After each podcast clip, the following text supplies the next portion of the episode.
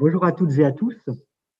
Nous sommes très heureux de vous accueillir euh, à l'INP pour cette journée d'études consacrée à la question des relations entre censure et patrimoine, qui est le fruit d'une organisation et d'une réflexion commune entre élèves conservateurs de la promotion Brigitte Lenné et doctorants de l'ISP.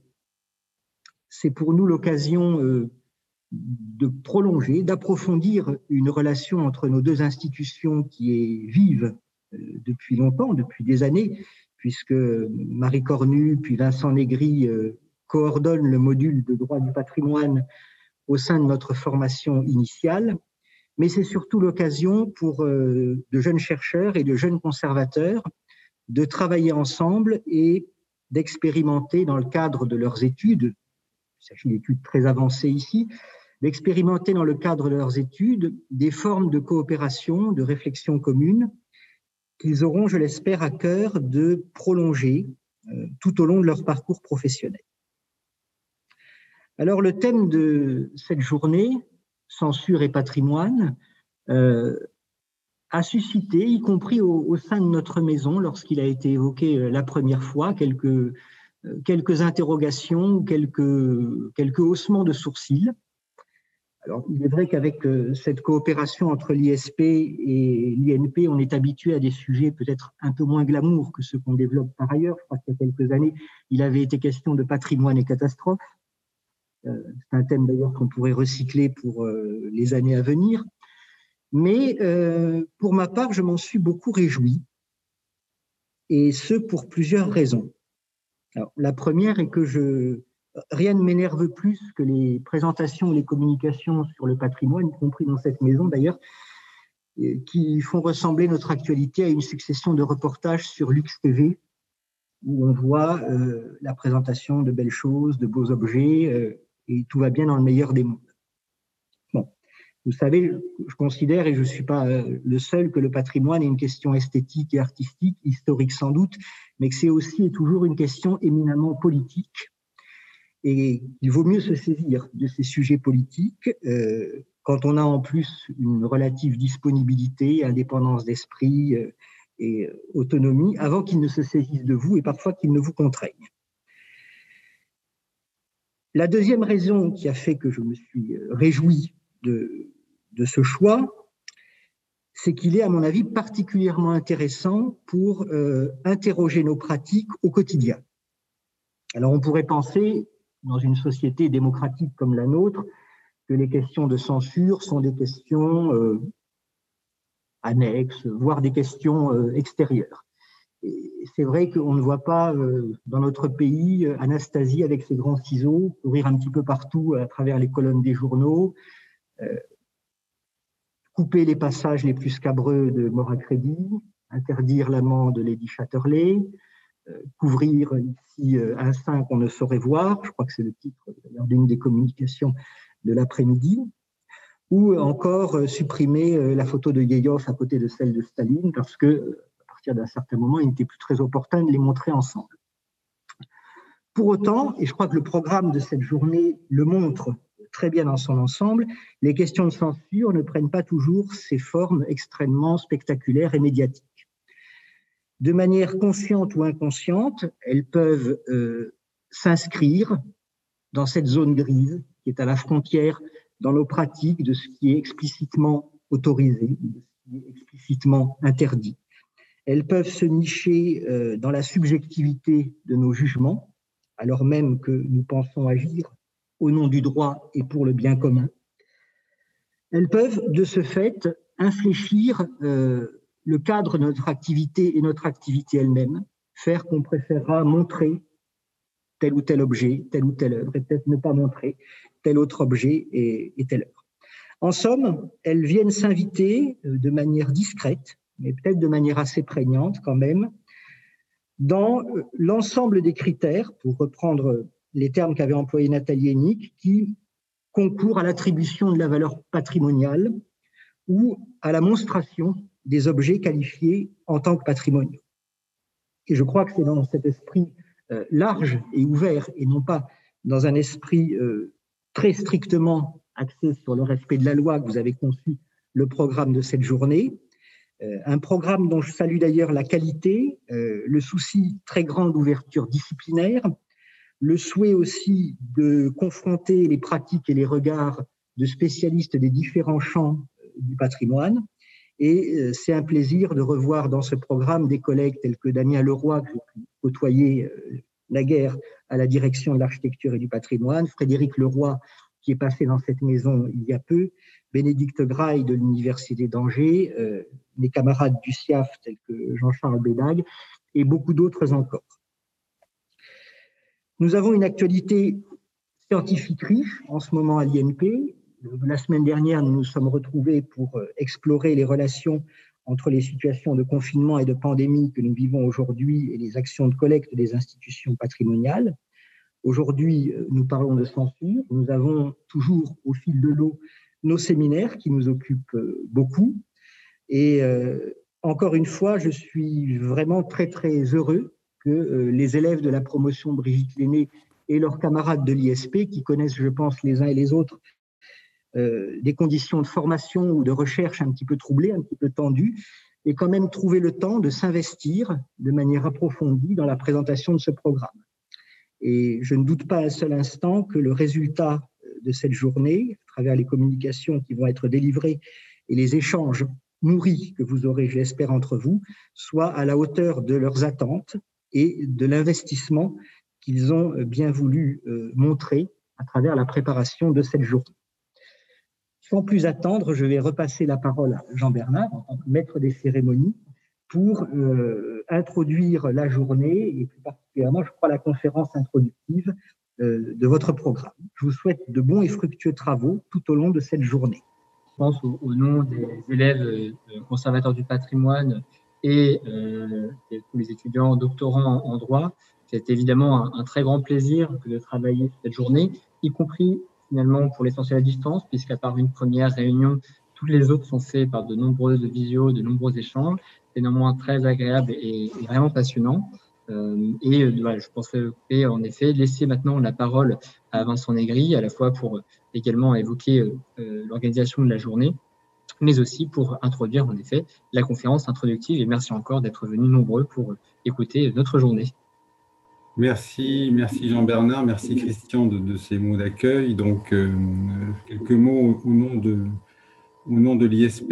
Euh, c'est la troisième édition d'une journée d'études, troisième édition, puisque la troisième édition d'une collaboration entre l'INP et l'ISP, et donc notamment, donc, euh, euh, puisque en 2019, nous avons organisé une première journée d'études qui alliait des doctorants en droit du patrimoine et des élèves conservateurs de l'INP et donc, cette journée d'études portait sur le sacré dans le patrimoine. L'année dernière, Christian Autin l'a évoqué, la journée d'études portait sur le thème de patrimoine et catastrophes. Et donc, cette année, le thème, comme vous l'avez vu, concerne la censure et le patrimoine. Et ce thème est choisi hein, par les doctorants et par les élèves conservateurs, c'est-à-dire que c'est le fruit d'un travail et d'une réflexion croisée entre finalement des praticiens du patrimoine et donc euh, qui ont une approche scientifique du patrimoine, c'est-à-dire les conservateurs, et puis euh, euh, des juristes, donc des doctorants en droit de la culture, en droit du patrimoine, qui,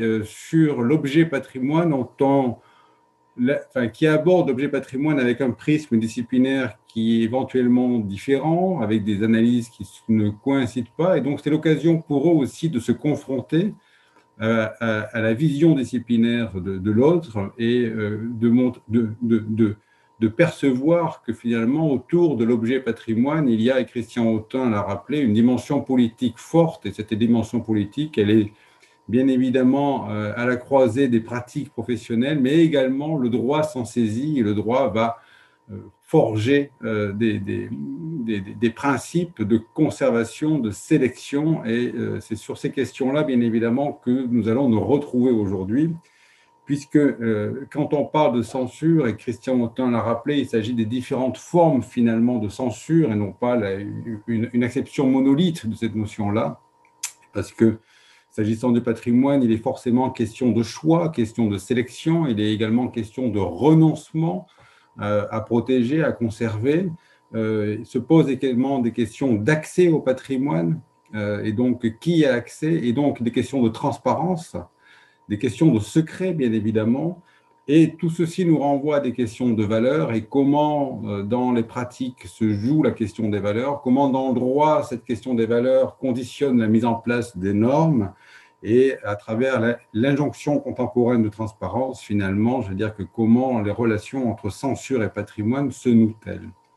Mais je ne, je ne, poursuivrai pas cette réflexion puisque sans plus attendre, je vais passer la parole à Marc-Olivier Baru que je remercie vivement d'avoir accepté de, faire cette conférence introductive. Donc, juste quelques mots pour vous présenter, si vous permettez. Donc, directeur d'études à l'École des études en sciences sociales, vous êtes chercheur et historien et vous consacrez depuis 2003 un séminaire à l'École des études en sciences sociales à l'histoire politique de l'administration. Et puis, ce qui est peut-être moins connu, vous êtes également depuis 2018 secrétaire général du Collège de déontologie du ministère de la Culture, ce qui explique sans nul doute le titre de votre intervention. Et je vous remercie encore, euh, cher Marc-Olivier Baru, d'avoir accepté euh, au nom de, des, élèves conservateurs, des doctorants. Donc, je vous remercie euh, de, de cette introduction à cette journée d'études et de cette réflexion sur les relations entre la censure et les différentes formes de patrimoine, j'imagine. Merci beaucoup. Bonjour à, à, toutes et à tous. Alors, comme disent les gens beaucoup plus jeunes que moi, euh, d'où tu nous parles, de chez moi bien sûr, mais je vous parle aussi, euh, c'est le titre que j'ai voulu, euh, que j'ai proposé à, Vincent Négré pour cette intervention, de cette double position, posture de fonctionnaire, on peut dire de haut fonctionnaire si on veut, de A+, administrateur général au ministère de la Culture, et d'universitaire, parce que cette conjonction, me semble-t-il, euh, est, peut-être rare. Euh, notre pays, c'est un autre sujet, notre pays est un de ceux qui a le plus de mal à faire travailler ensemble ces, deux mondes. Et euh, ce, fonctionnaire, il est agent du ministère de la Culture depuis, depuis un siècle, hein, depuis 1985. Et à l'époque, entre 1985 et 1988, à la direction du livre et de la lecture, j'ai précisément croisé euh, les problèmes de censure parce que euh, vous vous souvenez qu'il y a eu une alternance politique en 86 suivie d'une deuxième alternance politique en 1988. Et entre les deux, on a peut-être oublié, mais le ministre de l'Intérieur, c'est quand même cette époque 86-88 est une des rares époques de véritable réaction politique. La France avait, notamment Jacques Chirac, est plus un sorte de, conservateur, de radical conservateur. Euh, entre 86 et 88, il y a vraiment eu une époque forte de réaction politique, y compris de censure.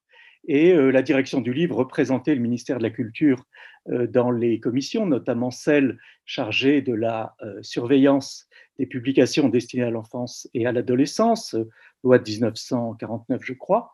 Et véritablement, le ministre de la Culture d'alors, François Léotard, nous a donné instruction euh, de cesser une sorte de euh, politique vieillotte qui, considérait, qui consistait à euh, voter systématiquement l'interdiction, y compris l'interdiction d'affichage, ce qui pour une revue est, presque la mort, de publications licencieuses, style années 30 ou, années 50, et ce fut une sorte de, de remue-ménage au sein de cette commission plus sérieusement, euh, le ministre de l'Intérieur, qui était Charles Pasqua, et son directeur des libertés publiques euh, et des affaires juridiques, qui était le conseiller d'État Latournerie, euh, commirent l'erreur de procéder à l'interdiction d'un ouvrage publié chez POL, l'éditeur effectivement qui n'avait pas véritablement, qui n'était pas frileux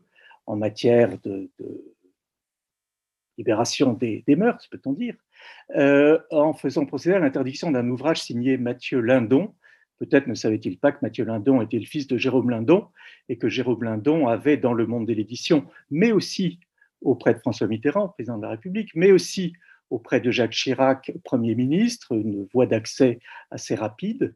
Et euh, on a eu ces choses qu'on a oubliées, qui est un bon sujet d'étude d'ailleurs pour, euh, pour vous, bon, plutôt conservateur de bibliothèque, mais pour vous, en tout cas, étudiant de, sciences politiques, il y a même eu une exposition au ministère de l'Intérieur, surnommée par la presse le Musée des Horreurs, où dans une salle du ministère de l'Intérieur, on montrait toutes les choses qui avaient été censurées. Je reviendrai tout à l'heure sur une autre exposition du même type, beaucoup plus infâme, un demi-siècle plus tôt.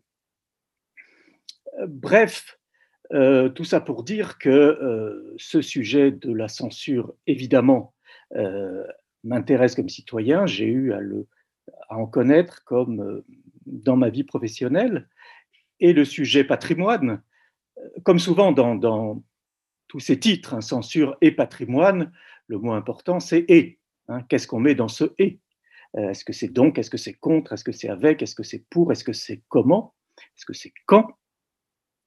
Euh, patrimoine, je l'ai connu euh, brièvement, puisque entre 1990, mars 90 et septembre 91, donc 18 mois, j'ai été sous-directeur des affaires générales, si vous voulez, des affaires administratives, à la direction du patrimoine, au moment précis où se créait le corps, ou plutôt les corps, de euh, conservateurs du patrimoine et de conservateurs général du patrimoine. Il y avait deux corps à l'époque, et c'était des décrets de, mars 1990, si je me souviens bien, et euh, ce qui s'appelait à l'époque l'École nationale du patrimoine, l'ENP, euh, dont le créateur, le directeur, un des créateurs, le directeur de l'administration générale, Jean-Ludovic Silicani, qu'il présentait avec fierté comme étant l'ENA du patrimoine.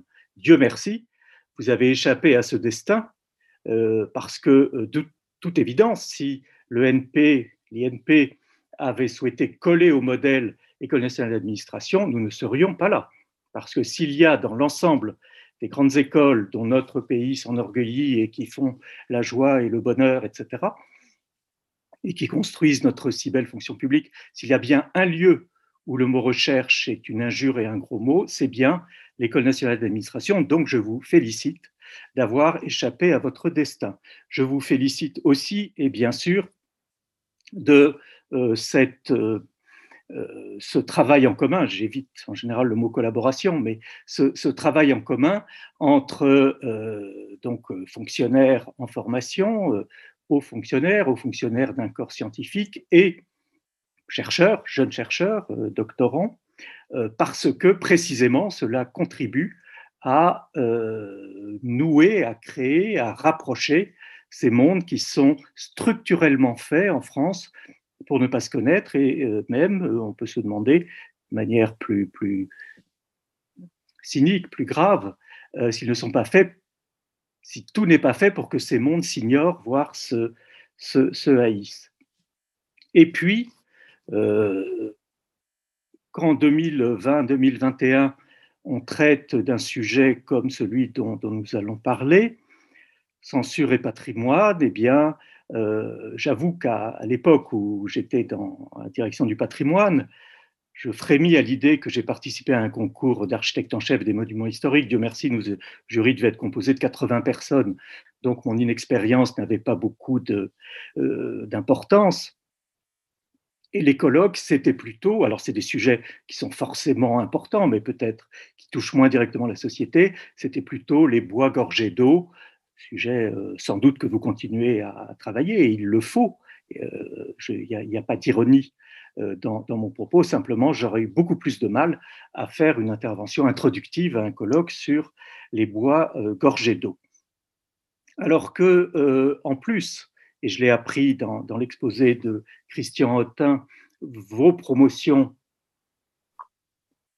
s'appellent respectivement Brigitte Lenné et Daniel Cordier, euh, ce fait me rend encore plus à l'aise pour, euh, puisque les, travaux que j'ai faits portent largement euh, sur la Deuxième Guerre mondiale ou sur des époques plus contemporaines. J'ai le, hasard des choses, cours des choses a fait que j'ai été témoin au procès de Maurice Papon et Maurice Papon, j'allais dire, dans son parcours, son, son, destin, son parcours croisera celui de Daniel Cordier comme celui de Brigitte Lenné. Et je suis heureux de rendre participer d'une certaine manière à cet hommage à ces deux figures importantes, l'une comme agent public soucieuse précisément de faire en sorte que la censure inhérente à la communication de l'archive ne soit pas un obstacle à, la vérité. Brigitte Lenné fut une lanceuse d'alerte à une époque où les lanceurs d'alerte n'étaient pas protégés et a payé cher euh, ce, choix euh, courageux. Daniel Cordier, lui, euh, fut l'homme l'homme d'action que l'on sait, le très jeune homme d'action que l'on sait, puis l'historiographe, au fond, à une époque complexe d'écriture de l'histoire de la résistance, l'historiographe de son mentor, pourrait-on dire, Jean Moulin. Alors, euh, entrons maintenant plus dans le, euh, sujet. Le thème, c'est euh, l'intitulé de l'exposé, c'est libre réflexion. Donc, effectivement, pas plus que de PowerPoint, vous ne disposerez d'une sorte de, de, réflexion construite, structurée. J'avais demandé à, Vincent Négri, avant de me lancer dans cette aventure un peu comme ça, sans, flotteur, s'il y aurait un texte écrit. Il n'y aura, en aura pas, en tout cas pas, pas à ce stade. Et donc, ce sont vraiment des réflexions liées par rien d'autre que le fil vagabond de, de, ma pensée et des réflexions qui, je l'espère, appellent euh, contre-réflexion, réaction, euh, euh, le cas échéant, y compris à, l'issue même de cet exposé, si les organisateurs le, le, souhaitent. Alors, patrimoine et censure, d'abord sans doute préciser que ce sujet va nous conduire nécessairement dans la sphère publique, parce que il y a des juristes, euh, des vrais juristes, moi je ne le suis qu'à la marge, qui, qui, participent et qui m'écoutent. Euh, je crois que le patrimoine privé est peu concerné par cette problématique, à savoir que le droit de propriété, c'est sans doute le droit d'user et d'abuser, et que donc, si vous êtes propriétaire d'un bien patrimonial, mais sur lequel l'intervention publique n'a pas eu lieu parce qu'il n'est pas protégé ou qu'il n'est pas euh, connu. Il y a peut-être diverses formes d'intervention publique. En tout cas, vous pouvez le, détruire, votre euh, pavillon euh, qui n'a d'autre valeur que pour vous, vos dessins d'enfants, que sais-je, un tableau que vous avez acheté hier à Drouot, s'il ne vous plaît plus, eh bien, et si, si, ça vous chante, vous pouvez le, détruire. Vous pouvez aussi, bien sûr, le, cacher, et on se souvient de, euh, du sort que Jacques Lacan réservait à l'origine du monde de Courbet, euh, tableau euh, propice à la censure, et qu'il plaçait, je crois, quelqu'un me corrigera, quelqu'un, quelqu'une, qui plaçait, je crois, au bout de son divan, mais couvert d'un rideau. Alors, sans doute euh, y reviendra-t-on au cours de cette euh, journée. Je m'efforcerai d'être avec vous tout au cours de, la journée parce que les interventions sont à la fois très diverses par les champs que couvre le corps de la conservation du patrimoine et donc le domaine aujourd'hui du patrimoine et de, et de l'INP, et on aurait d'ailleurs peut-être aussi, mais sans doute le champ aurait-il encore été élargi à l'extrême, invité euh, le monde euh, des bibliothèques. Je sais que l'inspection générale des bibliothèques, qui fêtera son centenaire euh, au cours de cette année, souhaite, lors d'un colloque, réfléchir aussi à l'épisode Orange de la ville d'Orange, avec donc l'arrivée de maires issus de l'extrême droite et les tentatives de censure de l'accès aux ouvrages dans les euh, bibliothèques. Mais donc, euh, toutes ces interventions vont montrer que euh, patrimoine et censure, en termes méthodologiques, en termes de, concepts, ne sont pas de même nature. ce serait sans doute l'objet d'un autre colloque de se demander si le patrimoine existe en soi ou s'il n'est patrimoine qu'au moment où ce que je citais tout à l'heure, l'intervention publique le, le, nomme patrimoine, autrement dit, on ne naît pas patrimoine, on le devient, clairement, la censure est une action.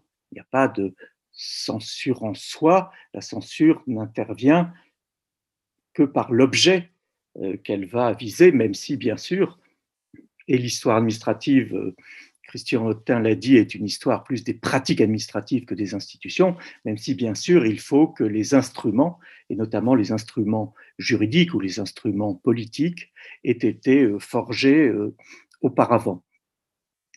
Et donc, d'une certaine manière, et je crois que le, texte liminaire à votre colloque euh, le précise, le, dit, et on le précisera dans les différentes interventions.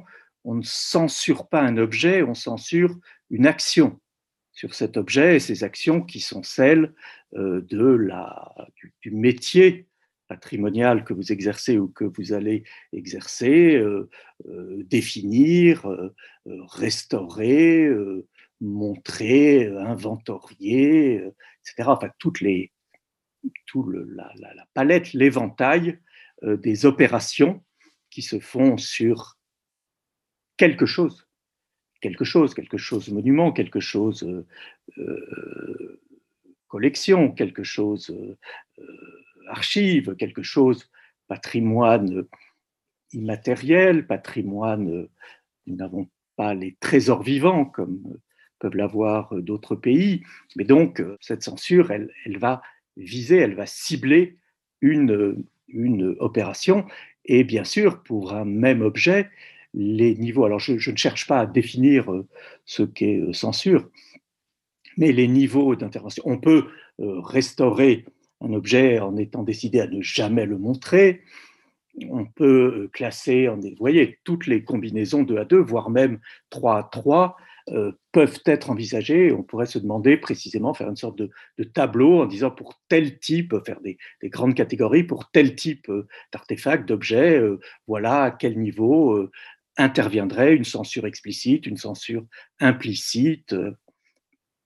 Il y a matière, vous le savez, non pas à, une journée d'études, mais à une année d'études, à une réflexion au long cours. D'autre part, et euh, c'est peut-être pour ça que vous êtes allé chercher un historien, mais bien d'autres euh, spécialistes, euh, et puis après tout, ce saucissonnage du savoir n'est qu'un, là aussi, n'est qu'une construction, même pas tellement de l'esprit, n'est qu'une construction institutionnelle pour faciliter les choses. Mais l'historien, évidemment, mais à peu près, il n'est évidemment pas le seul, tout le monde le sait, euh, est bien conscient euh, du fait que cette notion de censure, elle n'intervient que dans des cycles historiques. Pas la peine de reparler de euh, Madame Bovary ou, des Fleurs du Mal, mais le code Hayes de la censure du, cinéma américain, plus près de nous, le débat à l'Assemblée nationale, il est intéressant, il est, reproduit en annexe du, euh, tome de la bibliothèque de la Pléiade consacré au théâtre de, de euh, lorsque les paravents sont donnés au théâtre de l'Odéon. La majorité du général de Gaulle, UDR, UNR, euh, s'en émeut. Comment peut-on ainsi cracher sur notre armée? On est sortir de, la guerre d'Algérie. Et les paravents traitent de la guerre d'Algérie. Et donc, symboliquement, la commission euh, des affaires culturelles de l'Assemblée nationale supprime les crédits du théâtre de l'Odéon. C'est tout à fait symbolique puisque le, gouvernement obtient le, euh, le, rétablissement de ces crédits, bien évidemment, mais André Malraux, c'était l'époque où les ministres de la Culture s'appelaient André Malraux, hein, où le ministre de la Culture s'appelait André Malraux, fait une assez belle sortie à l'Assemblée nationale, à la Malraux. Messieurs, il y a peu de femmes, mesdames, messieurs, euh, la liberté n'a pas toujours les mains propres, mais réfléchissez-y à deux fois avant de la jeter par la fenêtre.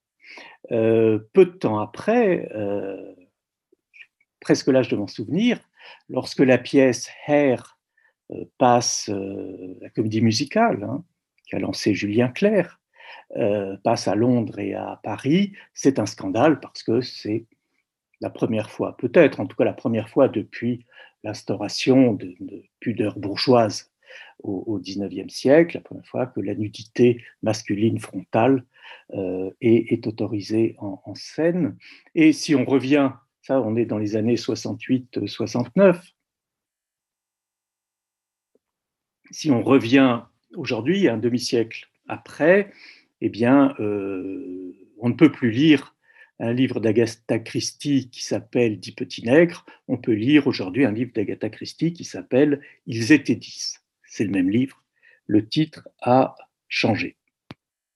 Alors, donc, ce, point commun, évidemment, c'est que faire patrimoine comme faire censure, euh, c'est un, moment euh, ça n'a de sens qu'à un moment historique et euh, ça n'a de sens de l'étudier, non pas avec cette, posture facile du donneur de leçons ou du juge qui dit comment peuvent-ils être aussi bêtes pour avoir censuré Madame Bovary et bon.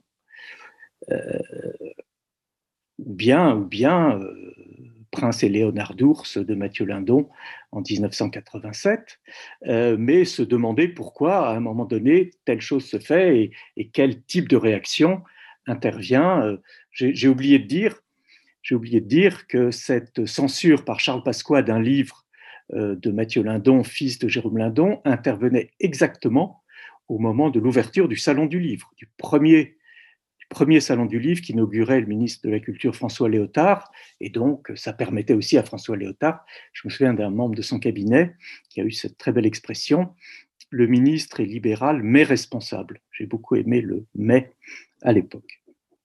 Alors sinon, euh, autre point commun, euh, faire patrimoine comme faire censure va toucher à la euh, limitation d'un droit fondamental, de deux droits fondamentaux reconnus par la Déclaration des droits de l'homme.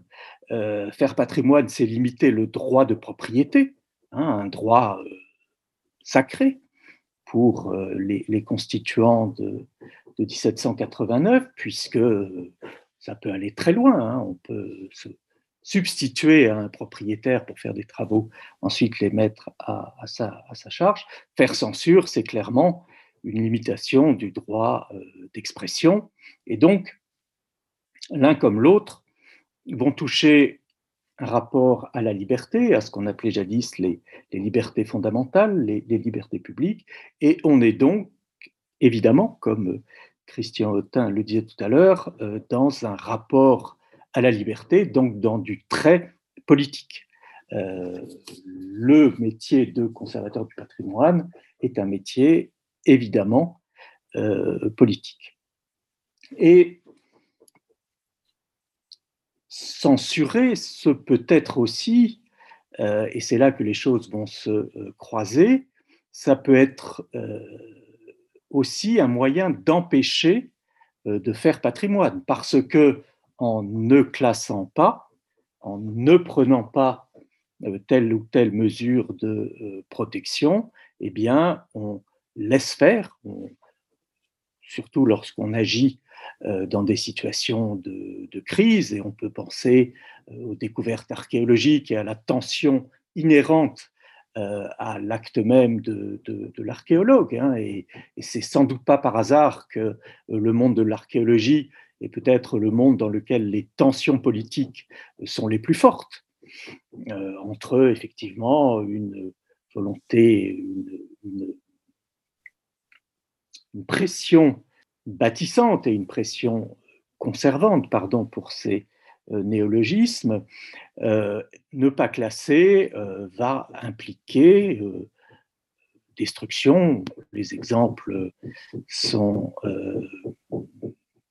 célèbres. Celui qui vient évidemment le plus rapidement à l'esprit, dans une même décennie, c'est le L'assassinat des Halles de Paris, euh, c'est le titre d'un ouvrage de l'époque, et le sauvetage euh, de la gare d'Orsay. Hein, quand en une même décennie, on ait pu, un intervalle de dix ans, on ait pu décider de ne pas garder les pavillons de Baltard et réussir, in fine, à, conserver euh, la gare d'Orsay, c'est significatif. Et, ce n'est pas que Georges Pompidou était un euh, conservateur absolu, c'est à lui que l'on doit le centre qui porte son nom, euh, qui euh, lui aussi est devenu un emblème patrimonial. Alors pour entrer, pour illustrer mon propos par des, exemples issus de, l'histoire, je voudrais citer euh, deux cas. Euh, c'est un ouvrage consacré à l'exposition de 1937 organisée par les nazis à Munich, euh, Entartete Kunst, l'art dégénéré, puisqu'on est là sur une censure extrêmement paradoxale, puisqu'il va s'agir de montrer pour détruire. On ne censure pas, on va montrer, donc on ne censure pas l'œuvre, on la montre, mais avec une finalité destructive ou destructrice. On montre pour détruire, on montre, puis on détruit. Euh, c'est une euh, exposition donc, qui s'ouvre, qui ouvre à Munich en juillet 1937 avec un, discours euh, d'Adolf Hitler, Führer de, l'Allemagne nazie, et qui va être itinérante pendant quatre ans. Donc ces œuvres subissent, elles ont un peu comme les, couloirs de la mort euh, aux États-Unis. Pendant quatre ans, elles sont dans le couloir de la mort. Et ensuite, la plupart d'entre elles sont, tuées. Et je vais vous lire euh, rapidement quelques euh, extraits de, ce qui se dit à l'époque. Alors, dans le catalogue officiel de, l'exposition, ce livre, bon, il doit se, trouver encore, et en tout cas, on a travaillé sur cette exposition. voici un extrait du, du catalogue, hein, donc traduit en français. Donc je cite Il est évident que pour les artistes, et l'auteur met artiste là entre guillemets, l'auteur nazi de ce catalogue nazi, il est évident que pour les artistes représentés, l'ensemble de la réalité n'est qu'un vaste bordel et que l'humanité se résume à d'intègres prostituées et souteneurs. Il y a dans toute cette pornographie peinte et dessinée des dessins et des tableaux que l'on ne peut pas non plus présenter dans le cadre de l'exposition Art dégénéré, sachant que des femmes aussi visiteront cet étalage. Fin de citation. Vous voyez la censure à l'intérieur de la censure. On va vous montrer des, horreurs, mais limitons-nous. Et Adolf Hitler va lui théoriser, si on peut dire, enfin, oui, théoriser. Euh, j'allais dire que je vous rappelle que dans quelques mois, euh, Mein Kampf en édition euh, commentée, annotée, expliquée, donc objet d'histoire sera disponible. Donc voici, je m'autorise à citer une phrase d'Adolf Hitler, citation, Le judaïsme a su, en profitant particulièrement de sa position dans la presse et de l'appui de la prétendue critique d'art, non seulement troubler progressivement les conceptions naturelles concernant l'être, les fonctions, tout comme la finalité de l'art, mais aussi anéantir la sensibilité saine de tous dans ce domaine. Cet exemple extrême souligne bien que euh, la censure est un acte aussi qui, euh, est-il besoin de le dire, est politique en cela qu'au nom de conceptions idéologiques, on va imposer à l'ensemble de la société. On est là dans l'exemple extrême d'une dictature euh, totalitaire, euh, d'une sauvagerie presque inégalée. Je crois que le stalinisme était peut-être pire, mais ce n'est pas le sujet. Mais lorsque je parlais tout à l'heure de ce que M. Charles Pasqua pensait d'un ouvrage de Mathieu Lindon, ou de ce que des vieilles demoiselles qui représentaient les mouvements de jeunesse, ce qu'elles n'aimaient pas dans les BD, euh, qu'elle trouvait violente destinée aux, adolescents. Il s'agit bien, au fond, au nom d'un bon goût ou d'un goût euh, moyen supposé bon euh, de la société et dont on est évidemment par nature le porteur, sinon on ne serait pas là, d'imposer ses choix à l'ensemble de, de, la société. Alors ne vous choquez pas de mon deuxième exemple, même si euh, en parlant, je me rends compte que la transition est relativement brutale. Je voulais citer un deuxième exemple de censure euh, qui est celui peut-être particulier à la société française contemporaine que nous impose ce que j'appellerais, si on est méchant, des procureurs privés ou sinon des formes d'icônes. Et j'ai un cas bien particulier à l'esprit qui m'est apparu, bon, c'est pas une révélation, mais qui m'est vraiment, qui m'a vraiment troublé lorsque, il y a quelques années, je suis allé avec un de mes étudiants qui, dirigeait un groupe faire une visite euh, longue du site d'Auschwitz-Birkenau. Et euh, quand on visite Auschwitz-Birkenau, euh, les nazis, vous le savez, ont tenu à ce que le crime, l'anéantissement des humains soit suivi de l'anéantissement des traces. Mais et, on le sait, euh, il est impossible euh, d'échapper à d'anéantir toute trace. Je vous renvoie à ces pages, ces phrases très très belles de Chateaubriand sur euh, Tacite et Néron, que Pierre Vidal-Naquet aimait particulièrement citer. Donc les traces n'ont pu être totalement échappées, être totalement effacées, pardon, détruites.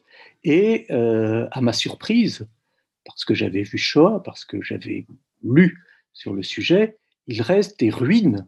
Il reste des ruines des chambres à gaz et des ruines suffisamment euh, présentes pour que ce ne soit guère plus difficile de rebâtir en esprit euh, ce que fut ce bâtiment, ce monument, ces monuments, qu'on ne le fait face à des temples grecs ou que l'ont fait les écoles américaines en Crète en rebâtissant entièrement, en repeignant des couleurs d'origine, tel tel temple dont il restait, et dont après tout, euh, euh, ce que Mérimée a fait à Conques, euh, c'est une belle, c'est une église romane du 19e siècle, du 12e, modifiée 19e, bon, on, le sait tous. Et en lisant ça, je me suis quand je suis revenu, je, suis allé relire ce qu'écrivait Serge euh, Claude Lanzmann sur euh, Serge Claude Lanzmann sur Shoah, à partir de Shoah. C'est une œuvre évidemment fondamentale et euh, un moment de la réflexion de nos sociétés sur ce que demandait Adorno, comment peut-on penser encore l'art euh, après Auschwitz, comment peut-on penser la représentation après Auschwitz? En même temps, c'est devenu, euh, et le fait même que le mot créé par ce film soit devenu, et la France est un des seuls pays à utiliser ce terme, les Américains euh, restent au terme Holocauste, que ce soit devenu le que la représentation est presque finie par s'imposer sur euh, le moment historique par euh, toute une série de phénomènes, certains liés à la forte personnalité de l'auteur et d'autres liés à la capacité, à la réception euh, par la société française et j'allais dire à la vénération grave que notre société a sans doute par, me semble-t-il, manque de, réflexion euh, notre capacité à nous incliner devant les icônes et devant les institutions. Euh, mais lorsque, vous savez qu'il y a eu un débat il y a, assez longtemps sans doute, à la fin du XXe siècle, je pense, euh, ce qui s'appelait encore la CNMHS, la Caisse des monuments, Caisse nationale des monuments historiques et des sites, avant de s'appeler le CMN, a fait une exposition sur la photographie euh, dans les euh, camps de concentration, et notamment la photographie des chambres à gaz qui a, qui a mis euh, Claude Lanzmann en fureur parce que quatre photographies avaient été retrouvées, évidemment des photographies prises dans des conditions extrêmes et au péril de la vie du photographe. Et Lanzmann dit il n'y a pas de représentation de ce qui n'est pas représentable. seule l'œuvre, sous-entendu mon œuvre, par euh, tout ce qu'elle ne montre pas montrera. Vous voyez ce, paradoxe. Euh, et moi, voyant ces, ruines de chambres à gaz, je me suis demandé si au fond cette censure, vous ne trouverez pas, me semble-t-il, je ne suis pas professeur d'histoire-géographie euh, en collège ou en lycée, mais je ne crois pas qu'un manuel se permette ou se permettrait, Claude Lanzmann est mort, mais les épigones sont toujours là, de montrer ces ruines en expliquant, refaisant un schéma, en disant voilà, ces endroits, ces pierres sont les marches où euh, des enfants, des femmes, des vieillards, des hommes ont fait leur dernier pas euh, d'être humains vivants, car ensuite, voilà ce qui se passait. Mais ces marches sont là, ces marches sont là. On, peut mettre ses pieds sur, sur ces marches. Et donc, euh, euh, là encore, et Claude Lanzmann, bon, vous le connaissez, vous l'étudiez sans doute pour certains d'entre vous dans vos réflexions sur, sur la ruine et sur le monument. Euh, Claude Lanzmann dit s'il y avait de telles images, il faudrait les détruire. Et j'ai extrait un, article de la revue de médiologie, la revue de, de Régis Debray, où la cour de Claude Lanzmann lui, sert la soupe, et l'article s'appelle Le monument contre l'archive. En l'archive, ce n'est pas l'archive, c'est le monument euh, filmique, euh, mon, monument.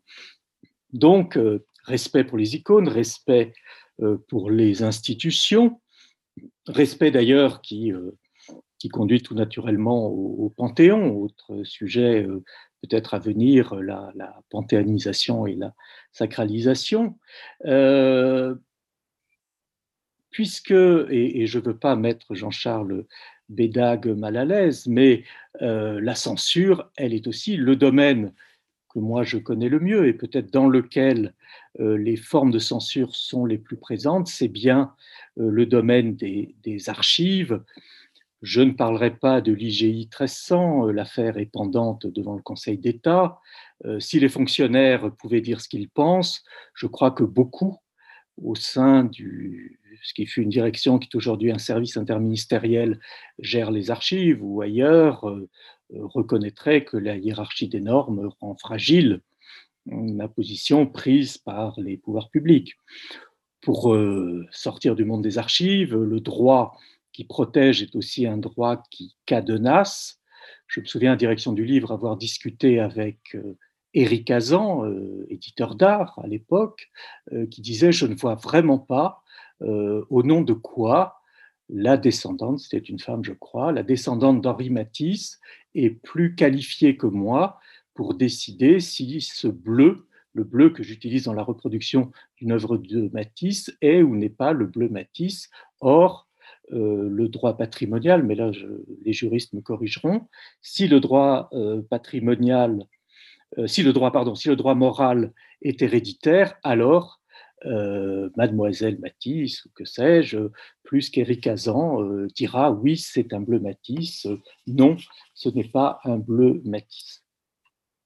Alors pour conclure et m'adressant, j'allais dire peut-être plus aux fonctionnaires en formation que sont euh, les, élèves conservateurs qu'aux doctorants, mais peut-être, sans doute, euh, quelques-uns ou beaucoup de ces doctorants auront vocation à être euh, fonctionnaires, ne serait-ce que dans le monde de, de l'université et de la recherche, même si la porte est plus qu'étroite. Je crois qu'il faut réfléchir vraiment ça s'applique à ce monde du patrimoine puisque c'est de lui euh, que l'on parle en ce moment, mais ça s'appliquerait à, peu près à tous les champs. Il faut réfléchir à l'articulation entre euh, censure, autocensure, principe hiérarchique hein, dans l'administration. Je suis très frappé par la, prégnance encore de ce principe, et c'est-à-dire euh, absence de, de liberté de parole, mais absence de liberté de parole ne veut pas dire absence de liberté de pensée et euh, corporatisme. Hein. Euh, les corps restent des, euh, formes d'organisation puissantes, j'allais dire les petits corps, non pas par opposition aux corps dits grands, mais les corps petits en volume, c'est-à-dire que ce sont des mondes dans lesquels la carrière, et la notion de carrière a un sens, est faite par vos pairs. Il y a quelques années, euh, à la demande de, Jean-Marc Sauvé, le vice-président du Conseil d'État, euh, nous avions organisé un colloque sur les fonctionnaires dans l'Europe des dictatures et une des tables rondes, celle que j'animais, avait pour titre La difficile posture du cavalier seul. Comment fait-on le pas de côté qui vous placera dans une position délicate par rapport à vos pairs Et en même temps, on a parlé de Brigitte Lenné, on a parlé de Daniel Cordier, plus Brigitte Lenné, qui était conservatrice, elle a choisi euh, de faire ce, pas de côté, ce pas de côté euh, chèrement payé, euh, je l'ai déjà dit. Donc, comment et à quel prix? Alors, c'est sans doute plus facile pour les universitaires, encore que, encore que. On a vu récemment des députés se mettre, et attention à l'impact terriblement multiplicateur, amplificateur des réseaux sociaux, des députés se mettre à euh, non pas faire des listes de proscription, mais dire voilà, il y a de l'islamo-gauchisme, je sais pas trop ce que ça veut dire, mais il y a de l'islamo-gauchisme dans l'université, euh, voyez, et reproduisant des, tweets de tel ou tel euh, universitaire. de, donc même l'université, on voit aussi que une loi récente a supprimé ou a permis de contourner les processus de, qualification euh, euh, pour accéder au, corps des, enseignants-chercheurs. Donc il est clair, et d'ailleurs après tout, c'est assez raisonnable. Il n'y a pas de raison de penser que euh, le simple fait d'être universitaire fait que tout est susceptible d'être dit sans être repris ou, critiqué. Mais je crois que c'est vraiment important de soi-même savoir, pas d'amalgame absurde, hein, euh, on n'est pas dans des situations dramatiques comme celle spécifiquement de, de, la, Deuxième Guerre mondiale. Mais il se trouve, bon, ça va finir par faire assez longtemps que je fais le métier d'universitaire, hein, sans doute 30 ans maintenant, et en 30 ans, euh, trois fois, ce que j'ai écrit n'a pas plu, donc j'ai été censuré. Trois fois, on m'a dit, on ne peut pas publier ton texte. Et euh, ce qui est un peu, hum, comment dire, étrange ou difficile à dire, c'est pas beaucoup trois fois. Euh, j'ai écrit plus que trois textes. Mais deux de ces trois fois sont venus du ministère de la Culture quand même embêtant. Une fois, mais bon, il y a longtemps, il y a prescription, il y a un siècle, hein, c'était pour une revue euh, des archives nationales. Euh, je devais faire une critique euh, d'un inventaire, l'inventaire de la série AJ38, les archives du commissariat général aux questions juives. Et j'ai eu le malheur, dans le texte que j'avais fait, qui est évidemment louangeur, de dire que préface notamment, parce que l'inventaire lui-même, il se prête guère à critique, mais euh, que cette euh, préface, les textes qui présentaient les choses, appelaient un chat un chat, et que euh, ce n'avait pas été toujours le cas, et qu'on avait vu des inventaires plus récents être, avoir toujours des, des, pudeurs de demoiselles effarouchées sur ces quatre années terribles, qui, etc. Enfin bon, ce qu'on écrivait dans les années 50 ou 60. Et j'ai eu le malheur de citer un exemple. On m'a dit non, ça c'est pas possible. On ne peut pas dire du mal d'un collègue. Je dis ah bon, on ne peut pas dire du mal d'un collègue? Eh bien, je dis ben non, je n'enlèverai pas cette phrase. Voilà, côté un peu, un peu ronchon. Euh, plus récemment, dans un ouvrage que dirigeait Marie Cornu, que donc Vincent Legris euh, connaît bien, euh, sur la loi de 1979, une allusion à l'homosexualité et euh, parce que le ministère, c'est un directeur euh, de droite du ministère euh, de la culture, donc des années 70, qui me dit on ne comprend rien à ce ministère si on ne se rend pas compte que dans les années 60-70, les administrateurs qui voulaient faire carrière et qui étaient homosexuels venaient dans ce ministère parce que c'était le seul où ils pouvaient être à l'aise. Et donc, je, je rappelais ça à l'occasion, on me dit vraiment, vraiment ce qu'il faut. là, j'ai enlevé, j'ai enlevé euh, des paragraphes euh, délicats. Euh, il ne me paraissait pas diabolique de souligner qu'on pouvait être homosexuel dans les années 1970, mais visiblement. Bon, Marie Cornu, si elle nous écoute, sait de quoi je parle.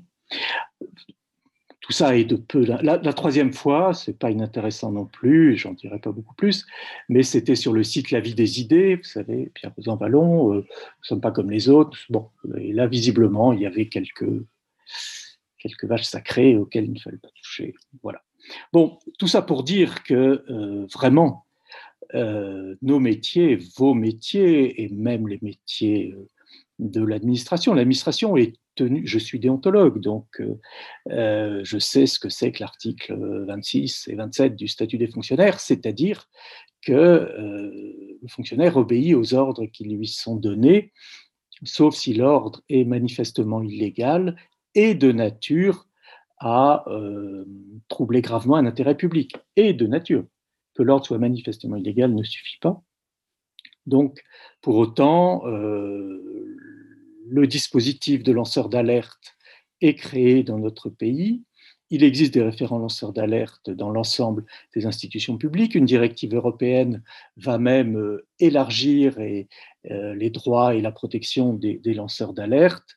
Donc, vraiment, un des conseils, mais là encore, euh, n'en faisons pas, n'en faites pas un usage romantique en considérant que euh, si on vous dit que tel ou tel tesson n'a pas vocation à être gardé pour l'éternité, on n'est pas en train de provoquer la, Troisième Guerre mondiale. Mais je crois qu'il est important euh, de réfléchir à cette position euh, de la liberté de l'esprit qui est fondée, me semble-t-il, sur deux outils à notre disposition et euh, comme disait le canard enchaîné, euh, la liberté de la presse ne s'use que si l'on ne s'en sert pas. Les deux outils s'appellent euh, la raison et le droit. ils sont de nature tout à fait différente, mais nous sommes, en principe, des animaux doués de raison et nous agissons dans le cadre d'un état de droit. Et donc, l'auteur que j'aurais envie de, citer en conclusion de cette intervention, ce n'est ni, euh, ni Gustave Flaubert ni euh, Claude Lanzmann, mais plutôt euh, Hans Christian Andersen et les habits neufs de l'empereur. N'ayez jamais peur de dire que le roi peut être nu. Merci. Merci beaucoup, Marc-Olivier Baru, de ces propos fort stimulants sur le thème de cette journée et qui inspireront sans nul doute des réflexions fécondes au long de cette journée. Je ne sais pas s'il y a des questions. Je me tourne vers Jean, Bernard. J'ai évidemment beaucoup euh, euh, apprécié euh, les différents éléments évoqués qui résonnent vraiment avec notre programme qui en effet parle des différents types d'actions de la censure, plutôt sous la forme des étapes. Et je me demandais finalement, euh, dans la manière dont on apprend de la censure, surtout sur le temps long. Euh, donc, on a bien parlé de ces effets de mode, du fait que nous-mêmes, il ne fallait pas juger euh, les personnes qui avaient exercé une censure.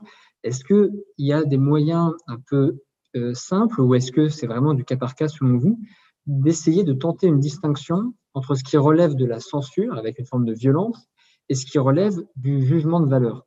C'est-à-dire qu'on a envie de se raccrocher au droit en se disant on va essayer d'établir une catégorie, mais dès qu'on parle de périodes longues ou en cas différentes, euh, évidemment, le, tel droit qu'on connaît aujourd'hui n'existait pas à telle époque, tel mot de censure qui existait n'avait pas le même sens. Est-ce qu'il euh, y a des, moyens simples comme voir le degré de violence qui peuvent permettre euh, de savoir si on peut utiliser ce mot de censure qui est fort, parce qu'on pourrait avoir tendance à l'utiliser un peu à tort et à travers à chaque fois qu'il y a le moindre choix qui est fait. Alors peut-être deux, réponses. D'une part, effectivement, un des aspects les plus difficiles de notre métier, c'est de définir les choses et de distinguer ce qui est distinguable. Hein. Ça, c'est vraiment euh, euh, le travail difficile, c'est-à-dire la, base même de notre euh, métier, de notre réflexion. et d'autre part, il me semble que le passage du jugement de valeur à la censure, c'est par les phénomènes d'institutionnalisation. C'est-à-dire qu'une société construit un dispositif pour dire mon jugement de valeur ou le jugement de valeur de tel ou tel groupe a vocation à euh, s'imposer, y compris s'imposer euh, de manière forte, y compris, j'ai oublié de signaler, par exemple, qu'il arrivait dans le monde du cinéma qu'un film soit détruit.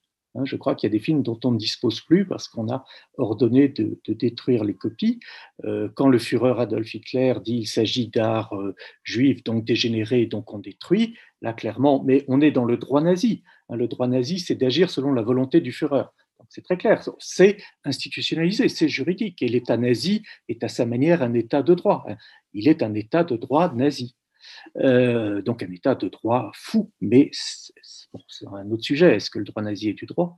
Euh, Mais il me semble que effectivement, et c'est très intéressant euh, de regarder ces processus d'institutionnalisation et notamment comment se construit l'institution, comment est-ce qu'on va construire un dispositif de censure ou et le détruire, et comment on va euh, les choses. Donc ça, mais c'est vraiment, et c'est pour ça que l'idée de, de réfléchir, de regarder les pratiques, hein, ce qui se fait vraiment au très concret, au fond, on peut bien sûr réfléchir à un niveau ultra méta, méta, méta. Euh, on peut aussi aller voir comment ça se passe dans les commissions, qui est allié de qui, euh, qui va dire telle chose à tel moment, euh, pourquoi, bon, l'exemple aussi très classique de, la religieuse de, Diderot, pourquoi ça se fait à ce moment-là? Quand on regarde la religieuse de Diderot, je ne sais pas comment dire, on est déçu, hein, parce que c'est vraiment un film d'une et même en termes euh, d'atteinte à la religion. Euh, enfin, Sade avait existé avant, hein, avant Rivette, me semble-t-il, me semble-t-il. Je suis pas historien du 18e, mais quand même. Euh, donc, je crois que c'est vraiment la question que vous posez, c'est par l'institutionnalisation. Et l'institutionnalisation, c'est une des grands thèmes de réflexion. Mais je crois que l'ISP ne s'en désintéresse pas du tout. Merci beaucoup. C'est que je vois le lien direct à l'histoire des institutions et ça me rappelle peut-être pour d'autres personnes qui, pour rentrer à l'école euh, à l'Institut national du patrimoine, ont dû passer l'épreuve d'histoire d'institution. Un grand enjeu, pour savoir qu'est-ce qu'une institution, est-ce que ça va jusqu'à l'association, à la famille? Et donc, euh, on voit que c'est des questions en fait qui sont liées. Et selon la, réponse qu'on pose à cette première question, euh, la seconde vient ensuite. Juste une question sur l'histoire des institutions. ce serait idéal qu'elle fût couplée à une histoire des pratiques institutionnelles. Mais bon, on peut pas, je ne vais pas charger le programme de l'INP, euh, il n'en a pas besoin. En général, je crois que c'est même dit dans l'intitulé, mais un, candidat qui ne, ferait pas le lien avec ces éléments de pratique et de, contexte, en effet, n'aurait simplement pas une très bonne note. Bonjour, c'était évidemment très intéressant. Je voudrais poser une petite question, mais je pense qu'on va, va suivre tout au long de la journée. Moi, je l'évoquerai quand j'interviendrai tout à l'heure. C'est la liberté euh, du fonctionnaire face à sa hiérarchie euh, sur des sujets qui justement voilà, peuvent être euh, sujets à censure, euh, politiquement correct, comme je parlerai. J'aimerais avoir votre, votre point de vue de, de la limite de l'obéissance, je dirais, du fonctionnaire face à ces hiérarchies dans, dans, des situations qui peuvent être délicates, problématiques, sur des sujets qui, méritent, qui méritent débat. La, la marge de manœuvre est nulle et elle est immense. C'est-à-dire que euh, juridiquement, on obéit à l'ordre euh, reçu. Je me souviens, euh, quand j'étais à la direction du livre, et je travaillais avec quelqu'un qui est mort mais qui ne cesse de m'inspirer, qui s'appelait Jean Gattegno, directeur du, livre et de, la lecture. Et je me souviens avoir été dans, dans son bureau lorsqu'il reçoit un coup de fil. Bonjour, oui, monsieur le ministre. bien sûr, monsieur le ministre. Euh, dès que j'ai reçu euh, votre euh, note, Monsieur le ministre le fait, le ministre demandant un subventionnement un peu limite avec les textes et le directeur disant écrivez-le moi, dès que j'ai l'ordre écrit, je procède à ce que vous me demandez. Donc ça, c'est simplement la mise en œuvre du droit. Hein. Alors ça peut déplaire. Je crois qu'ensuite, et alors là encore, hein, je ne voudrais pas qu'on confie trop d'amalgame par rapport à la période que je vais citer. Moi, j'ai travaillé sur la, Deuxième Guerre mondiale, et euh, y compris dans des situations euh, pas gravissimes, c'est rarissime qu'il n'y ait pas de marge de manœuvre pour le fonctionnaire. Il peut notamment... Euh, sauf quand on a un pistolet sur la tempe, mais c'est malgré tout pas comme ça que l'administration française fonctionne. Il n'est jamais interdit de quitter ses fonctions. Hein. il y a beaucoup d'agents qui ont refusé, qui ont, euh, bon, il y en a beaucoup qui n'ont pas refusé, il y en a quelques-uns qui ont refusé, euh, qui ont qu'on n'a pas jeté en prison, à qui on a donné, qui ont, rétrogradé un peu dans la hiérarchie administrative. qui d'ailleurs souvent ont pu rebondir plus tard, donc on peut toujours des, fonctions. C'est François bloch qui expliquait que on lui demande en, François bloch donc inspecteur des finances, brillant, membre des cercles rénovateurs avant-guerre, il a une trentaine d'années, au 40-41, et il est convoqué par le secrétaire général de la production industrielle, Jean Bichelot, cerveau du, régime nouveau, qui lui dit bloch j'ai lu ce que vous avez écrit avant la guerre, vous êtes comme moi euh, d'accord sur le fait que euh, nous ne savons pas véritablement quel est euh, notre appareil de production. Il faudrait faire une grande statistique générale de, tout ce qu'on a, de nos usines, de nos capacités de production. Bloch l'aîné dit, bien sûr, je suis tout à fait prêt à faire ça, mais comment faire en sorte que les Allemands n'aient pas vent de ce que nous faisons? Et puis je le regarde un peu étonnant, mais Bloch l'aîné, mais c'est pour les Allemands que nous faisons cela. Et Boclinet dit, écoutez, je, crois qu'il y a un poste de sous-directeur à la comptabilité publique, là, ça m'irait mieux. Voilà, donc euh, c'est un, pas de côté. Et je répète, nous ne sommes pas là-dedans. Euh, bah, ensuite, on est, et les quelques dispositifs dont je viens de parler, euh, le dispositif de déontologie, si l'ordre que l'on vous donne vous semble ne pas correspondre à ce qui doit être votre déontologie. Je fais un peu de publicité là pour euh, le collège de déontologie du ministère de la Culture, mais vous pouvez très bien dire euh, je me pose une question et, l'échange est, secret. Je veux dire, il est entre l'agent et le collège et, la, hiérarchie n'en sait rien. Euh, et donc, voilà, ça, peut donner une arme. L'alerte en est une autre. Si l'ordre que l'on vous donne comme le disent les textes, est de nature à porter gravement atteinte à un intérêt public, euh, on peut adopter la posture dangereuse, hein, dangereuse, parce que même si euh, euh, la loi protège sur le moment, je parlais tout à l'heure du corps, les corps ont la mémoire longue, et à mon sens, il n'y a pas vraiment de lanceur d'alerte heureux. Les cas les plus médiatisés montrent que euh, M. Assange ou M. Snowden euh, euh, vivent des, ont eu des, vies lourdes, difficiles. Mais donc, voilà, ensuite, on en reparlera sans doute à l'occasion de tel ou tel moment, mais sont pas des sujets simples et sont pas des sujets qui d'ailleurs, par nature, sont simples. Ce sont des situations alors, il ne faut pas les, exagérer, mais ce sont des situations qui, par nature, sont rares en principe, et d'autre part, euh, euh, à traiter euh, avec délicatesse.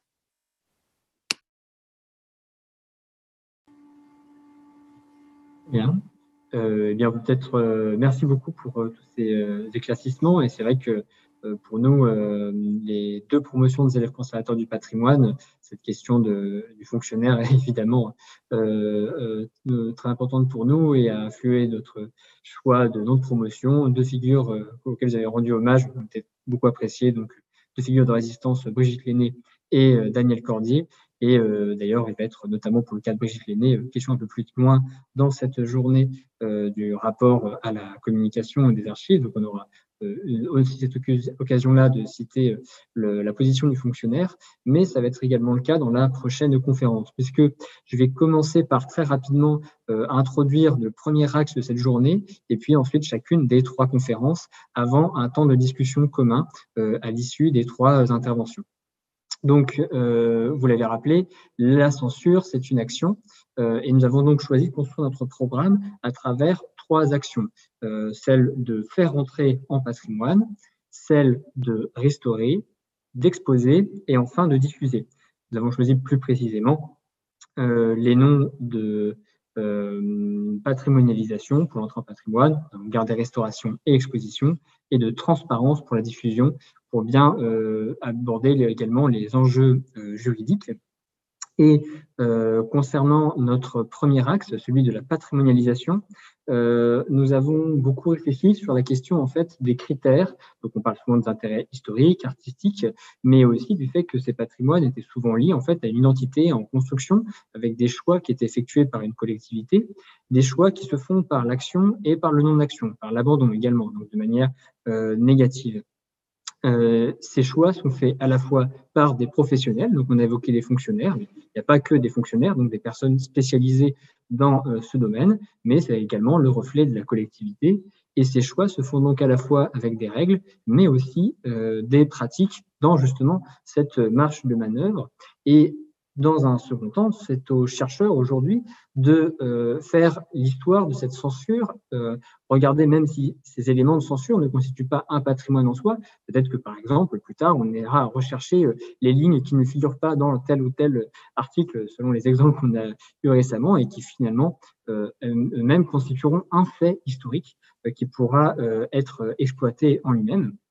Et pour euh, très rapidement intégrer introduire la première intervention euh, de Bénédicte Graille sur l'illusion de la neutralité acte archivistique, pratique professionnelle et régulation sociale. Euh, on a beaucoup apprécié l'utilisation de ce mot de neutralité, cette mise en question, puisqu'on avait au départ pensé à la question de l'archiviste nouveau censeur, et en mettant simplement l'accent sur le caractère professionnel, mais le fait de bien mettre en, question cette neutralité euh, supposée, euh, feinte euh, peut-être, permet de vraiment comprendre toute la marge qu'il y a entre la règle et la pratique et finalement, est-ce que l'une et l'autre ne sont pas influencées par d'autres éléments et peut-être jugement de valeur qui donc, s'ils sont institutionnalisés, se transforment en censure. Et je vais tout de suite laisser Bénédicte Graille. Merci à vous. je voudrais commencer en disant ma satisfaction d'être présente euh, aujourd'hui, à la fois parce que c'est une journée d'études qui est montée dans le cadre d'une formation et en tant qu'enseignante, eh bien, j'y suis euh, très sensible. Ensuite, parce que c'est un beau et, stimulant sujet et effectivement, on n'en attendait pas moins de, d'une promotion qui a choisi euh, de s'appeler Brigitte Lémy. je remercie, je salue Jean-Bernard avec qui j'étais en relation pour préparer cette intervention et puis, je voudrais aussi saluer euh, Christian euh, Autin et lui dire euh, combien les, travaux qu'il a initiés quand il était à la mission ethnologie et puis ensuite à, la recherche au ministère de la Culture nous sont aujourd'hui encore très précieux. Alors, la neutralité, à partir des années 1970, le, regard sur les archives et sur le rôle des archivistes a changé sous l'influence de la réception de Michel Foucault et de Jacques Derrida en Amérique du Nord ce qu'on appelle la French Theory, a connu des prolongements profonds dans l'appréhension des actes archivistiques chez les archivistes de la sphère anglophone. Euh, la présente communication propose de centrer le regard sur les archivistes français. À l'échelle internationale, la pratique archivistique française est singulière. Le réseau, la centralisation, le corpus réglementaire, l'arsenal réflexif, assez timide, l'échantillonnage, il y a toute une série de caractéristiques propres. Comment aborder la question de la neutralité de l'archiviste et par voie de conséquence celle de l'exercice de son pouvoir de censure dans ce contexte spécifique? Quelle remise en cause de l'institution archivistique peut-on observer? Peut-on expliquer une forme de retard dans la prise de conscience d'un pouvoir archivistique? Je vous propose euh, d'examiner euh, ces questions dans le temps présent et en trois temps à travers euh, une focale particulière qui est celle des archives féministes et queer, et en revenant d'abord sur la nature de la critique qui est adressée aux archivistes, puis en l'examinant à l'aune de certains actes archivistiques, et enfin euh, en tentant de euh, m'interroger sur les freins existants. Donc paradoxalement, en effet, j'ai choisi de porter l'attention euh, non sur la diffusion, la communication, Jean-Charles Bédag s'en chargera, je crois, cet après-midi, euh, mais vraiment sur les actions souterraines, les plus souterraines de configuration des fonds. Un des paradoxes des années 70, c'est le passage du pluriel archive au singulier archive. Avec cette évolution s'opère un déplacement euh, du regard vers une archive qui est conçue comme un ensemble discursif répondant à un régime de matérialité s'incarnant dans des institutions. Euh, c'est la vision euh, foucaldienne. L'archive est définie, je cite, comme un système général de la formation et de la transformation des énoncés. Donc une réflexion à la fois sur le visible, le dissible, le dire et le voir. La mise en archive se présente comme un outil de véridiction historique, un instrument de la puissance publique déterminé à servir sa propre histoire, dépositaire de la vérité et conditions d'accès à celles-ci. Le second temps de transformation du regard sur les archives prend place dans les années 90 avec Derrida et mal d'archives, une impression freudienne. Derrida emploie l'expression euh, euh, violence archivale, violence et archive pour désigner les violences exercées par les institutions, toutes les institutions.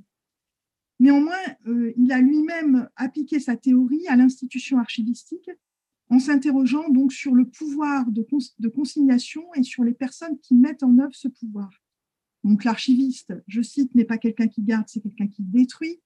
Dès qu'il y a une institution, il y a des personnes qui ont une compétence reconnue pour contrôler l'archive, c'est-à-dire pour choisir ce qu'on garde, ce qu'on ne garde pas, ce à quoi on donne accès, à qui on donne accès. Fin de citation. Pour Derrida, l'archive est un lieu performatif et la conservation de la mémoire est la condition de l'expression d'un futur. Quant au mal d'archive, c'est l'effacement des traces, le refoulement, donc le maintien dans l'inconscient de certaines représentations à l'échelle de la société. Ainsi, derrière l'archive, ce qui est interrogé, c'est bien le système de sélection du passé.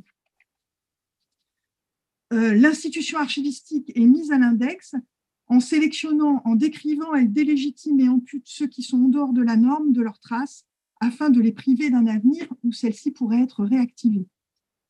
Alors, cette French Theory a connu une réception exceptionnelle dans le monde archivistique anglophone particulièrement et euh, chez les théoriciens des archives. À l'étranger, c'est devenu un topic de l'archivistique que de réfléchir aux limites de la neutralité des archivistes. Les archivistes sont des médiateurs et non des sélecteurs désintéressés. Euh, Randall Jimerson, dans Archives Power, compare les archives à des restaurants. Les archivistes proposent aux clients un menu, intermédiaire entre la cuisine et le client, ils conseillent et guident. Et derrière, dans la cuisine archivistique, d'autres archivistes décident des plats qui vont être mis à la carte et les préparent. Les archives postmodernes placent au premier plan l'archiviste conscient d'une intervention active dans la mise en forme de la mémoire. Elle souligne que la sélection patrimoniale est à la confluence de la nature des institutions, de la subjectivité des individus, du genre et de la position sociale. La question que doivent donc se poser les archivistes est bien à qui donnons-nous la parole et qui réduisons-nous au silence euh, dans les archives? Si l'expression violence archivale apparaît au milieu des années 90, la perception de celle-ci est bien antérieure. Son appropriation dans les milieux académiques et militants s'opère en deux temps, dans les années 80, avec des débuts timides dans les années 70, et euh, surtout euh, à la fin des années 90 et dans les années 2000. Euh, Pour la première phase, on notera deux mouvements concomitants de réflexion sur les narrations du passé, le premier aboutit à la création de centres d'archives politiques ou syndicaux dans les années 80, avec la volonté de faire émerger, à partir d'un travail historique, un, intellectuel organique dans une conception gramscienne. Le second prend racine dans l'histoire des femmes et le constat de leur absence dans le récit national. Ces, je cite Michel Perrault, silence de l'histoire sont un refus d'entendre et de voir, l'amnésie n'est pas spontanée, c'est un acte politique, comme la conservation des traces. Les conditions de production, d'accumulation et de préservation des traces archivistiques deviennent centrales. Au tournant des années 2000, la question des archives comprise au sens d'une collection d'artefacts faisant trace prend place dans le répertoire de l'action collective. Internet change la dimension. Le modèle du do-it-yourself archiving se répand ponctuellement en France la relation au passé est transformée dans une volonté de figer le présent dans une logique d'usage militante. Au-delà, la légitimité de l'institution archivistique à collecter des archives privées, à leur faire côtoyer les archives administratives, est mise en cause par euh, certaines et certains activistes qui refusent de cohabiter dans un même silo avec les traces de la violence policière, judiciaire ou médicale exercée à leur encontre, et donc euh, de passer par une définition de leur identité euh, qui est lié à la déviance, l'infamie, pour reprendre Foucault, ou le stigmate. Sur ce point, notons qu'il y a un débat entre militants et militantes. On retiendra que certaines se situent logiquement dans une, dans se, clairement dans une logique de contre-archive, donc des archives de seconde génération qui s'inscrivent contre celles de la première génération, les archives institutionnelles, perçues comme un instrument de légalisation et d'imposition des rapports sociaux.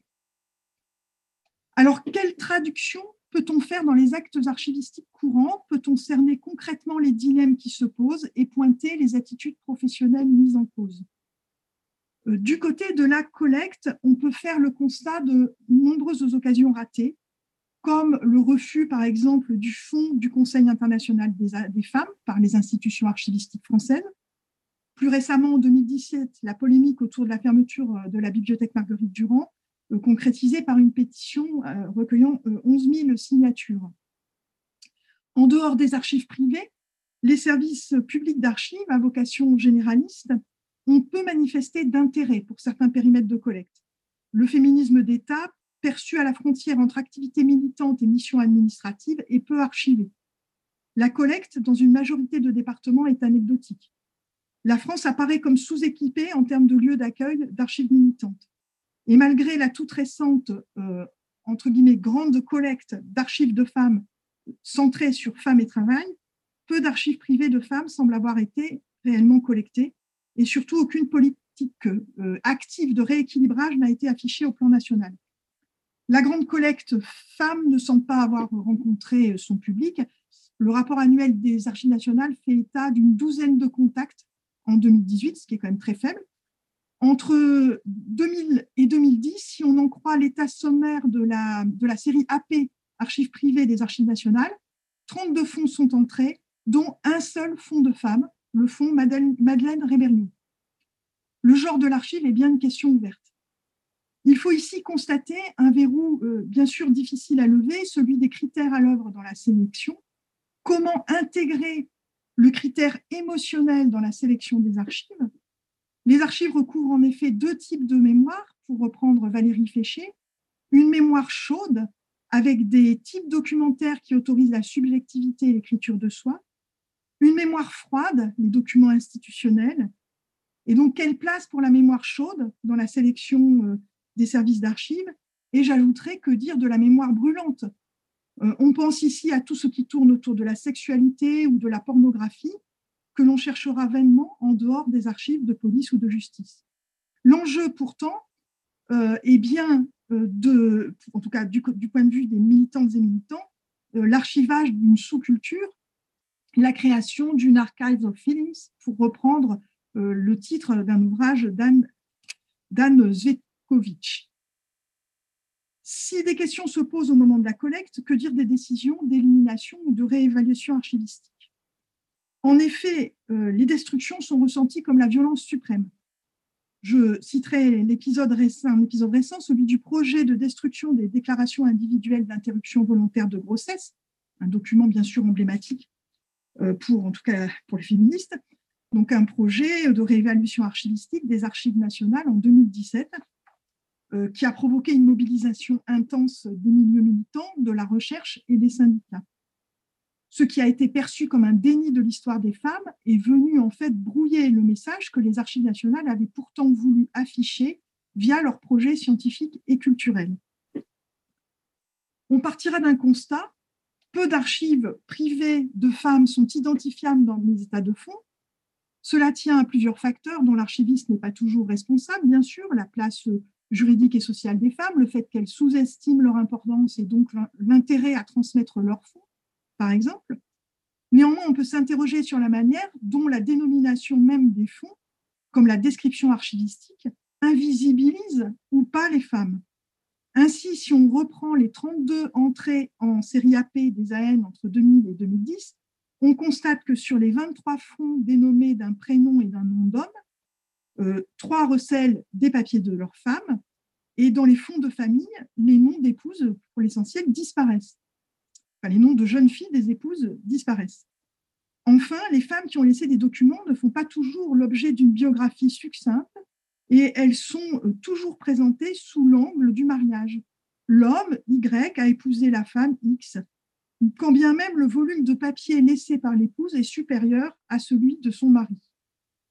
Et d'autres invisibilisations existent, euh, je, n'ai pas le temps de, citer des exemples, mais par exemple du côté de l'omission de l'homosexualité dans les notices d'autorité.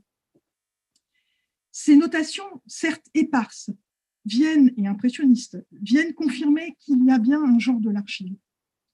On conclura à ce point en relevant une pratique courante dans beaucoup de services d'archives qui consiste à restituer à l'issue du classement de fonds privés à la personne concernée ou à ses ayants droit les documents jugés les plus privés ou les plus personnels par respect de l'intimité.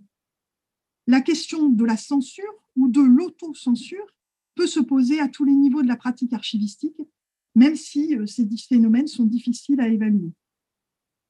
Alors maintenant, si on essaie de, repérer des points de blocage et, peut-être du coup des leviers, euh, et je, propose d'en identifier trois, euh, l'archiviste est, en effet incité à rester dans une position supposée du refus de l'arbitraire sous différentes influences. Le principe structurant de l'intervention archivistique, c'est le respect des fonds. Maintenir ensemble des documents issus d'un même contexte de production dans leur ordre d'origine, donc des documents créés ou reçus de manière organique selon un processus naturel. L'idée de sédimentation progressive, naturelle, inéluctable, éloigne l'archiviste de la perception de l'arbitraire. De même, l'image de l'archiviste historien installe celui-ci dans la neutralité, dans la scientificité et même dans une forme d'objectivité. Le Code du patrimoine l'énonce, l'archiviste travaille dans l'intérêt public. S'ajoute en France le contexte particulier d'une forte centralisation et du poids de l'infraréglementaire. Les circulaires de tri et d'élimination donnent à voir une collecte et des décisions homogènes, là où de fait la réalité nous apprend tout autre chose. Cette impression d'une intervention neutre, car parfaitement cadrée, et liée intimement à l'objet conservé, est largement partagée. Il est rare que les professionnels revendiquent conduire une politique de collecte, Pourtant, quand on analyse, elles apparaissent parfois avec une netteté surprenante. On observe par ailleurs l'apparition des modes, de modes qui s'expriment dans des réunions, des congrès, des colloques. Dès lors, l'archiviste est contraint de se positionner, suivre la tendance ou non, en espérer un retour en termes de carrière ou non. Par ailleurs, il est soumis évidemment à de nombreuses demandes sociales et politiques. Et là, on pourrait euh, regarder ce qui se passe du côté des services éducatifs ou de la question épineuse des commémorations. Les travaux euh, de l'ethnologue Anne Bott ont mis en valeur deux éléments constitutifs de l'identité professionnelle, qui sont d'un côté le sentiment d'appartenir à une chaîne de transmission, d'être un maillon, de l'autre un rapport spécifique à l'immensité euh, du temps et du volume.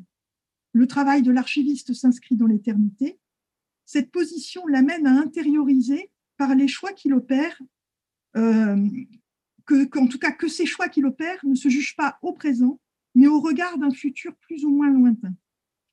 L'enquête sur les métiers euh, du patrimoine de l'OPIC, métiers du patrimoine et recherche, nous alerte sur d'autres caractéristiques.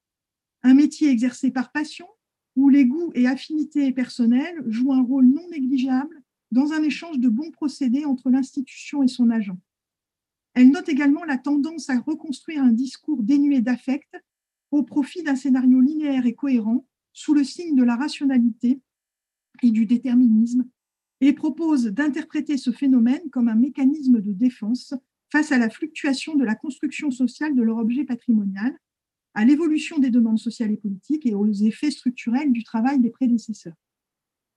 Pourtant, dans une étude qu'une de mes masterantes, Sandy Guibert, avait réalisée sur le rapport émotionnel aux archives et aux acteurs qui gravitent autour de ces archives, euh, euh, elle a constaté dans, son enquête que euh, ce rapport d'émotion fonctionnait dans tous les actes archivistiques. On relève notamment l'importance de la formation initiale, en histoire ou pas, le nombre d'années d'exercice professionnel, l'intensité des contacts avec les demandeurs, et la fréquence de manipulation directe des documents, autant de variables qui jouent dans le rapport émotionnel. Les archivistes, pour se protéger et satisfaire à des enjeux de connaissance, s'abritent derrière une forte technicité qu'ils mettent d'autant plus en avant que l'archivistique est en voie d'autonomisation disciplinaire vis-à-vis de l'histoire. Les évolutions des techniques d'échantillonnage sont révélatrices de cette volonté de légitimer euh, l'action avec des, avec des, arguments scientifiques, euh, que l'on parle d'échantillonnage en tra, euh, ou qu'on se réfère au travail d'un historien euh, allemand, Matthias Burlhopf, dans le cadre méthodologique sur l'évaluation. Dernière composante d'un ethos d'archiviste, la conviction de devoir protéger les services producteurs et les personnes concernées. Alors, ayant l'éternité devant eux, ils sont prêts à attendre, porteurs du contrôle scientifique et technique et immergés dans des obligations réglementaires et juridiques, ils estiment devoir protéger les personnes concernées, quitte à pratiquer l'autocensure. Je conclurai en insistant sur des évolutions récentes. Le cadre méthodologique sur l'évaluation archivistique, par exemple, qui met fin à l'automaticité des décisions de vie et de mort des documents. La réflexion en cours au sein du Conseil supérieur des archives autour de la transparence de la collecte, ou les commémorations nationales qui viennent d'être séparées du SIAP euh, en janvier 2021, ou encore euh, les actions euh, associatives, collectives, hein, l'action de l'AF, par exemple, vis-à-vis de l'IGI 1300. Ces indices favorables sont également contrebalancés par d'autres inclinations, parfois corporatistes. Les archivistes et l'objet qu'ils sélectionnent et auxquels ils permettent l'accès sont au centre de tensions sociales et d'une multitude de régulations qui mêle l'environnement politique, la demande sociale, mais aussi la théorie archivistique et sa mise en œuvre. Si les archivistes ne peuvent pas agir sur les premiers, ils peuvent en revanche s'emparer des derniers et mettre en œuvre leur propre agentivité. Merci beaucoup, c'était vraiment euh, passionnant. J'ai notamment beaucoup aimé le, lien qu'on voit bien en position peut-être entre une émotion d'une part, surtout dans un métier qui s'inscrit dans, une éternité avec cette, une grande gravité, et de l'autre une technicité qui nous nous semble évidente parce que c'est celle qu'on nous enseigne évidemment, qu'on ne on va pas arriver par les règles, c'est ce le plus simple, et bien mettre en perspective ces différentes dimensions, c'était vraiment très intéressant. Euh, merci beaucoup. Donc, je rappelle que vous pouvez toujours poser vos questions euh, de préférence dans la section questions-réponses, si dans la discussion, si ça pose problème. Et donc, on prendra toutes les questions à la fin lors du temps de discussion. Et je vais donc passer la parole euh, à André Delpièche pour la seconde intervention sur Musée d'anthropologie et de société, le syndrome du politique correct.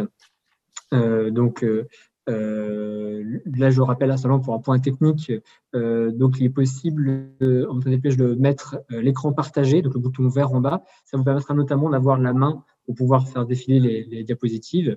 donc pendant que vous essayez ces marches, je dirais simplement que ce matin, on a bien vu comment la censure était surtout liée à des sujets sensibles. Et donc évidemment, des questions comme l'anthropologie et la société cristallisent de nombreuses questions et peuvent donc être sujet à euh, de nombreux questionnements sur la censure et les différentes actions.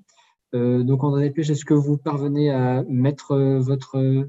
Bonjour à, toutes et à tous. Merci en tout cas aux organisateurs et en particulier à mon, cher collègue Vincent Négri et, de m'avoir invité à participer à, ces débats et à cette discussion qui évidemment est un sujet tout à fait passionnant et, surtout tout à fait d'actualité. Et, je vais en particulier essayer d'illustrer au travers de, quelques exemples y compris des exemples très que j'ai pu vivre personnellement, euh, euh, ce qui peut se passer autour de ces questions de censure euh, dans les musées. Alors j'ai mis musée d'anthropologie et de société c'est vrai que la première chose, et on en, discute depuis tout à l'heure, c'est de, dire qu'est-ce que c'est que la censure et à quoi en particulier on la reconnaît dans, les nombreuses manières qu'elle a, cette censure de, faire taire euh, ou de faire se taire. Je pense que ce sera important aussi qu'on évoque cet aspect qui a été déjà évoqué d'autocensure. Cette violence de la censure hein, qui peut être ressentie par les gens qui, font l'objet de censure, et notamment on, pense évidemment dans des régimes totalitaires, on voit bien aussi que des fois elle se niche de manière tout à fait beaucoup plus subreptice, euh, insidieuse, euh, et parfois ce ne sont même pas même des, individus qui agitent la censure, la censure mais euh, tout simplement des algorithmes. Vous avez ici euh, cette, cette, image hein, qui, qui, je pense, a peut-être été un, peu connue. C'est cette Vénus paléolithique, la Vénus de Willendorf, qui se trouve au musée de Vienne, qui date d'une trentaine de milliers d'années et euh, qui, il y a déjà quelque temps, a été censurée euh, par Facebook. Voilà, au motif évidemment, entre autres, on peut imaginer même si, que c'est une femme nue, etc. Et, donc une forme de, censure qui, qui s'est mise dans le, dans le débat. Euh, de la même façon, la, question du, politiquement correct, hein, le terme qui est devenu un peu à la mode, qui vient, qui vient de l'anglais hein, au départ, est souvent dénoncé comme synonyme de bien-pensance, de conformisme, voire de langue de bois. Hein. Le politiquement correct désigne cette manière de parler ou de montrer ou d'agir pour ne déplaire à personne on adoucit les formulations, les termes ou les expressions qui pourraient heurter un, public catégoriel. Autrement dit, on, on, désigne de façon non discriminante les catégories ou groupes d'individus. Hein. Alors ça peut être pour des questions d'origine ethnique, de culture, de profession, de handicap, de sexe, d'orientation sexuelle, etc., etc. Je pense que vous avez tous en tête un certain nombre d'exemples. Hein. On peut citer tout simplement un aveugle qui devient une personne non-voyante ou un handicapé qui devient une personne à, mobilité réduite. Alors cette euh, histoire de censure et, la crainte du politiquement correct en, quelque sorte pour ne choquer personne. Évidemment, euh, là aussi, ça a été évoqué tout à l'heure euh, par mes, deux prédécesseurs, euh, elle intervient souvent quand il y a la question du sexe. C'est vrai que dans nos sociétés occidentales judéo-chrétiennes, le sexe quand même fait partie de, parfois encore de, ces tabous. Et on voit bien que, dès qu'il y a une exposition euh, qui va mettre en scène d'une manière ou d'une autre des images ou des propos à caractère sexuel, ça peut susciter des réactions. Et ici, j'ai pris un exemple que j'ai pu connaître quand j'étais au musée du Quai Branly. C'est cette exposition d'il y a quelques années, donc en 2010, Sexe, mort et sacrifice dans la religion mochica. La mochica, c'est un peuple qui vivait sur la côte du Pérou entre 0 et 600 de notre ère et qui, euh, en particulier, avait euh, cette euh, habitude de réaliser des, des, céramiques, notamment, nous, les Occidentaux, considérons comme à caractère érotique. effectivement, en premier abord, on peut y voir des scènes érotiques, mais le commissaire de l'époque, Steve Bourget, le titre l'évoque, montrait comment tout ça s'inscrivait dans un imaginaire et dans une culture complètement différente de la nôtre, où la sexualité était liée à la mort, au sacrifice, etc. Mais le fait est qu'il y avait un certain nombre de, scènes euh, à caractère euh, euh, pouvant susciter des réactions, et donc à l'entrée de l'exposition, la direction du musée du Quai Branly avait jugé bon d'écrire que certaines scènes et certains objets euh, pouvaient choquer euh, le public. Euh, ça se produit dans d'autres domaines. Et là, je vous montre un exemple que j'ai eu l'occasion de vivre. Vous avez ici sous, les yeux une statue qui fait environ 85 cm de haut, en bois, qui appartient à la culture des Taïnos, qui étaient des habitants amérindiens qui vivaient dans les Grandes Antilles à l'arrivée de Christophe Colomb. Euh, cette pièce qui est dans des mains privées euh, actuellement euh, se trouve une pièce d'une valeur exceptionnelle, elle est environ du XIVe siècle, et dans le partenariat que le Quai Branly a eu avec le Louvre d'Abu Dhabi, à un moment, il m'a été demandé qu'on propose au Louvre d'Abu Dhabi l'acquisition de cette œuvre qui était hors, des prix que pouvait payer le Quai Branly. C'était une pièce qui, qui, se chiffrait environ 5 millions d'euros. Et donc, on m'a demandé de constituer un dossier d'acquisition, ce que j'ai fait, j'ai réalisé. Le Louvre d'Abu Dhabi était intéressé pour l'acquérir. La pièce est partie à Abu Dhabi. On devait m'inviter pour aller présenter euh, cette pièce devant le comité d'acquisition quand soudain, silence radio, puis tout à coup, j'apprends la nouvelle qu'en fait, la pièce a été renvoyée à son propriétaire et refusée pour la bonne et simple raison que ce chaman euh, taïno, euh, amérindien, euh, se présente être un individu un peu décharné et nu, même s'il est fortement érodé par cinq ou six siècles dans une grotte. Vous voyez dans le gros plan à droite, il se trouve que ce chaman a un sexe masculin, un petit peu en érection, rien de très provocateur, mais suffisant pour que Abu Dhabi refuse d'acquérir cette, cette pièce. Donc on voit bien que la question la question du, sexe euh, est, un sujet qui vraiment euh, est omniprésent et, souvent euh, fait, débat. on voit aussi la question qui touche aussi au genre. Ici, vous avez une vitrine qui se trouve dans le parcours actuel du Musée de l'Homme, dans cette partie qui s'appelle, où on, explique qu'est-ce qu'un être humain, et il y a un débat notamment avec des cartels qui voilà qui discutent sur le, sexe ou le genre, euh, avec aussi des titres. On ne n'est pas homme ou femme, on le devient, et par exemple des textes qui disent euh, les différences biologiques entre les sexes sont marquées socialement, être une femme ou un homme, ce n'est ni une simple donnée naturelle qui serait indépendante des cultures, ni une construction seulement sociale qui serait indépendante des conditions biologiques dans tout, voilà, etc. Dans toutes les sociétés, la vie sexuelle fait de, faite de désirs, de plaisirs, de reproduction et soumise à des normes, des règles et des interdits. Eh bien, euh, euh, de temps à autre, il m'est arrivé de recevoir des emails, voire des courriers euh, de personnes scandalisées que dans un musée d'État, un musée national, on puisse un petit peu interroger cette question de sexe ou de genre, évidemment, de, la part de personnes qui sont absolument choquées qui considèrent que le sexe est déterminé par la biologie, par la et, qu'il y a d'un côté les hommes, de l'autre côté les femmes, point, pas de discussion, et donc qui protestent et demandent à ce que ces textes euh, puisse par exemple être euh, enlevé. Euh, c'est un petit peu la même chose et euh, quand on, commence à toucher un petit peu au sacré ou en tout cas à certaines interprétations, et là aussi quand on se positionne dans un discours euh, scientifique, je n'irai pas dans un musée comme le nôtre jusqu'à parler des, débats qui peuvent avoir lieu notamment aux États-Unis autour du créationnisme versus la, théorie de l'évolution ou l'évolution, mais nous-mêmes aussi dans, dans, ce musée du Trocadéro, il y a une vitrine où nous interrogeons un petit peu ce qu'est la naissance et comme quoi, évidemment, la conception d'un petit homme est, d'autant culturelle que biologique, et euh, en expliquant évidemment qu'on est issu de la reproduction sexuée, mais aussi d'un contexte familial, religieux ou culturel, avec euh, toute une série, notamment dans des cultures, de parts symboliques euh, dans l'histoire de la procréation. Et évoquant aussi que selon un certain nombre de sociétés, y compris euh, la religion chrétienne, voilà, pour transformer un fœtus en enfant, il peut y avoir des interventions extérieures et parfois donc euh, d'esprit, d'ancêtre ou de divinité donc là aussi, euh, parfois, débat, discussion euh, autour, par exemple, de, de, cette, de ce cartel euh, bah, qui évoque dans la religion chrétienne, voilà, la, Vierge Marie a pu donner naissance à Jésus sans l'intervention d'un rapport charnel, voilà, et que c'est évidemment un des dogmes du catholicisme.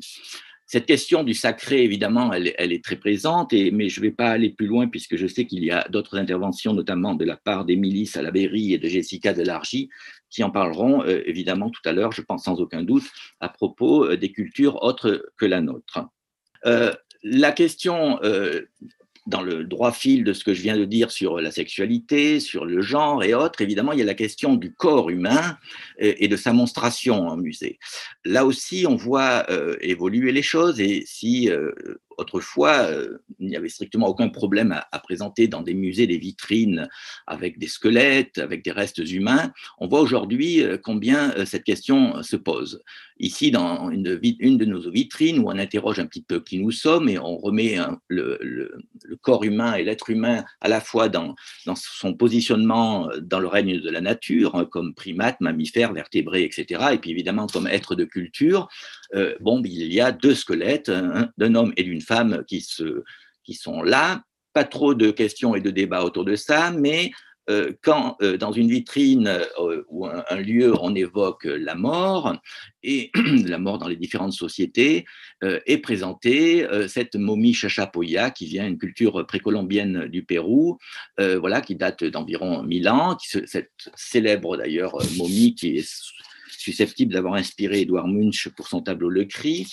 Euh, le parti pris à la création du musée, où, je ne me trouvais pas, je, suis arrivé euh, deux ans après l'ouverture de, la rénovation du musée de l'homme, de très nombreux débats ont agité euh, l'équipe des conservateurs pour savoir si c'était décent ou convenable aujourd'hui de présenter une œuvre comme celle-ci. Et euh, très franchement, c'est un débat qui, est récurrent et sur lequel nous nous interrogeons effectivement dans, tout un contexte de, réflexion sur, la monstration du corps humain et en particulier des restes de, défunts. C'est par exemple ce qui s'est passé dans une exposition que nous avons accueillie récemment, euh, qui a été produite par le Château-Musée de Nantes sur Tromelin, l'île aux esclaves oubliés c'est cette histoire euh, tragique d'un bateau négrier clandestin qui s'est échoué sur un îlot euh, de l'océan Indien, Tromelin, et où euh, les esclaves ensuite ont été abandonnés par les marins, français, qui, et qui ont vécu pendant une douzaine d'années ou une quinzaine d'années sur ce petit îlot. Les fouilles archéologiques ont révélé notamment quelques sépultures, mais en discutant avec à la fois les, les commissaires de l'exposition et aussi les personnes engagées autour de cette histoire, il a été décidé de ne pas présenter les restes humains. Et vous voyez ici l'installation faite avec l'INRAP en particulier, simplement d'une photo des restes humains découverts donc sur le, le, bas de la diapositive. je pense aussi peut-être que mon collègue qui me succède, Damien Leroy, évoquera un certain nombre de, questions liées à l'esclavage. Là, moi, c'est juste par rapport à la question de montrer des restes humains ou pas. Euh, petit à petit, évidemment, on arrive aussi à la discussion aujourd'hui qui fait débat euh, de, présenter euh, dans les vitrines, dans les discours muséaux, un certain nombre de restes humains. Je pense que certains nombre d'entre vous connaissent la galerie d'anatomie comparée au Jardin des plantes, euh, qui, peut, qui peut représenter un certain nombre de, de restes humains sous des formes diverses et variées. ici en particulier, voilà, dans une vitrine qui évoque le développement de, la médecine, de la connaissance de l'anatomie du corps humain, euh, avec notamment des cires anatomiques, j'en dirai un mot après, mais on a aussi euh, quelques exemples de fœtus ou de bébés, voire de siamois, euh, qui évidemment, là aussi, montrent montre un certain nombre d'images et de vestiges qui, qui, euh, qui aujourd'hui suscitent débat. Et euh, bien sûr, je pensais tout le propos de la journée, c'est de voir est-ce que on montre ceci, est-ce qu'on ne le montre pas. Il y a les réactions qu'on peut recevoir qui, quand même, rappelons-le, sont très limitées en nombre enfin aussi sur les livres d'or, on a un certain nombre de, réactions de ce genre, de personnes qui peuvent être choquées, et puis euh, aussi euh, le besoin d'éducation et, la démonstration scientifique, évidemment, de qui nous sommes, notamment sur le plan, sur le plan biologique. La question de ces euh, restes anatomiques me paraît très intéressante au travers d'images comme celle-ci, vous avez euh, en, bas donc une, une tire anatomique que j'ai prise dans un exemple qui se trouve à Florence, mais on a les, on a les mêmes, si je puis dire, au Muséum national d'histoire naturelle. Et d'ailleurs, en, haut, vous voyez sur cette photo noir et blanc euh, des cires anatomiques présentées dans la galerie d'anatomie comparée du Muséum vers 1880 je trouve que la photo euh, du dessus est particulièrement euh, symptomatique, et même moi je la qualifier de géniale, puisqu'on voit que sur cette image, donc 1880, on n'hésite pas à montrer cette femme euh, avec ses boyaux à l'air, hein, passez-moi l'expression, hein, ses poumons, mais par contre, ses parties sexuelles sont, ont été pudiquement recouvertes d'un drapé, ainsi que la personne qui est à l'arrière-plan, vous voyez. Donc, on montre euh, des choses quand même, en tout cas qui peuvent paraître euh, rebutantes pour un certain nombre de gens, hors, euh, des sexes, des, cercles, pardon, lapsus intéressant, médicaux, mais par contre, on ne montre pas évidemment les parties sexuelles de cette personne. Et vous avez sans doute en tête, ou vous avez entendu parler de cette exposition qui a, qui a fait le tour de la planète, qui a été interdite en France, hein, donc euh, cette exposition euh, Our Body qui euh, présentait des restes humains, donc de véritables restes humains qui avaient été plastifiés par un, procédé dont je ne me rappelle plus les détails, découpés, enfin voilà. Et donc ça avait suscité réaction en France qui avait débouché tout simplement sur l'interdiction de, l'exposition, considérant qu'elle était n'était pas qu'elle devait être censurée pour le coup. Et alors que par exemple, j'ai pris cet exemple au hasard dans la presse à Genève, elle a été présentée, mais vous voyez, ça a suscité euh, des réactions et des polémiques. Euh, de la même façon, euh, quand on parle de, ces questions de montrer des restes humains, de montrer des images aussi de, personnes venant aussi d'autres horizons, le, musée de l'homme que, j'ai le bonheur de diriger aujourd'hui et, le Muséum national naturel, hein, on fait partie de cet ensemble, a cette tradition évidemment de collecter des restes humains, mais aussi de, d'en présenter des moulages. Vous avez ici un, exemple, je pense, très connu, c'est la personne qu'on a pu appeler euh, la Vénus autantote ou la Vénus noire. En fait, il s'agit d'une jeune femme croisant de l'Afrique du Sud, dont on connaît le nom, elle s'appelle Satya Bartman, et qui a été exhibée hein, comme une, une, bête de foire dans ces eaux humains euh, qui ont duré tout au long du 19e siècle et voire une partie du 20e siècle. À sa mort, euh, elle a été il y a eu une dissection de son corps par Cuvier et tous les savants du muséum. Un moulage de son corps a été établi, que vous voyez ici en photo. Et ensuite, même des restes, des parties de son corps ont été conservées, des parties molles, notamment son sexe, ont été présentées et, conservées dans, dans, les collections du musée. la photo de gauche est une photo dans la galerie d'anatomie comparée au muséum vers 1880 la photo n'est pas très nette, mais vous observerez néanmoins qu'on a remis un petit cache-sexe euh, pour, cette, euh, pour cette dame. Euh, ensuite, la photo au milieu, c'est une photo en 1937 au Musée de l'Homme. Là, cette fois, elle est complètement nue et même éclairée d'une manière assez crue dans une des vitrines du musée de 1937. Et à droite, c'est une exposition beaucoup plus récente au Musée de l'Homme où vous voyez donc qui, exposition qui présentait euh, euh, cette, histoire des exhibitions hein, de, sinistres, de sinistres mémoires, vous voyez que la même, la même statue, le même moulage est présenté dans une boîte dont on ne voit que la tête et le corps euh, de, cette personne est, revêtu et caché par un, par un drapé. Et plus récemment encore, c'est intéressant de voir l'évolution puisque une, une artiste Chantal Loyal de la compagnie Diffé Caco a fait un spectacle qui, a pu tourner en France et, à l'étranger et en particulier dans les Outre-mer français. Ici, c'était au Musée de l'Homme, une représentation qui s'appelle On t'appelle Vénus, où elle rejouait évidemment euh, la, tragique histoire de, de, cette jeune femme Coisan donc, qui a pu euh, être exhibée. Euh, là, ça me permet une transition vers les débats actuels et là aussi euh, euh, qui ont fait la une de l'actualité, qui sont tous ces mouvements autour de, Black Lives Matter et, de la revendication d'enlever un certain nombre de statuts qui, témoignaient ou rappelaient l'histoire coloniale et particulièrement l'histoire tragique de l'esclavage, l'esclavage africain destination des Amériques ou dans l'océan Indien et, euh, et toutes les statues qui ont pu être abattues ou qui continuent de l'être.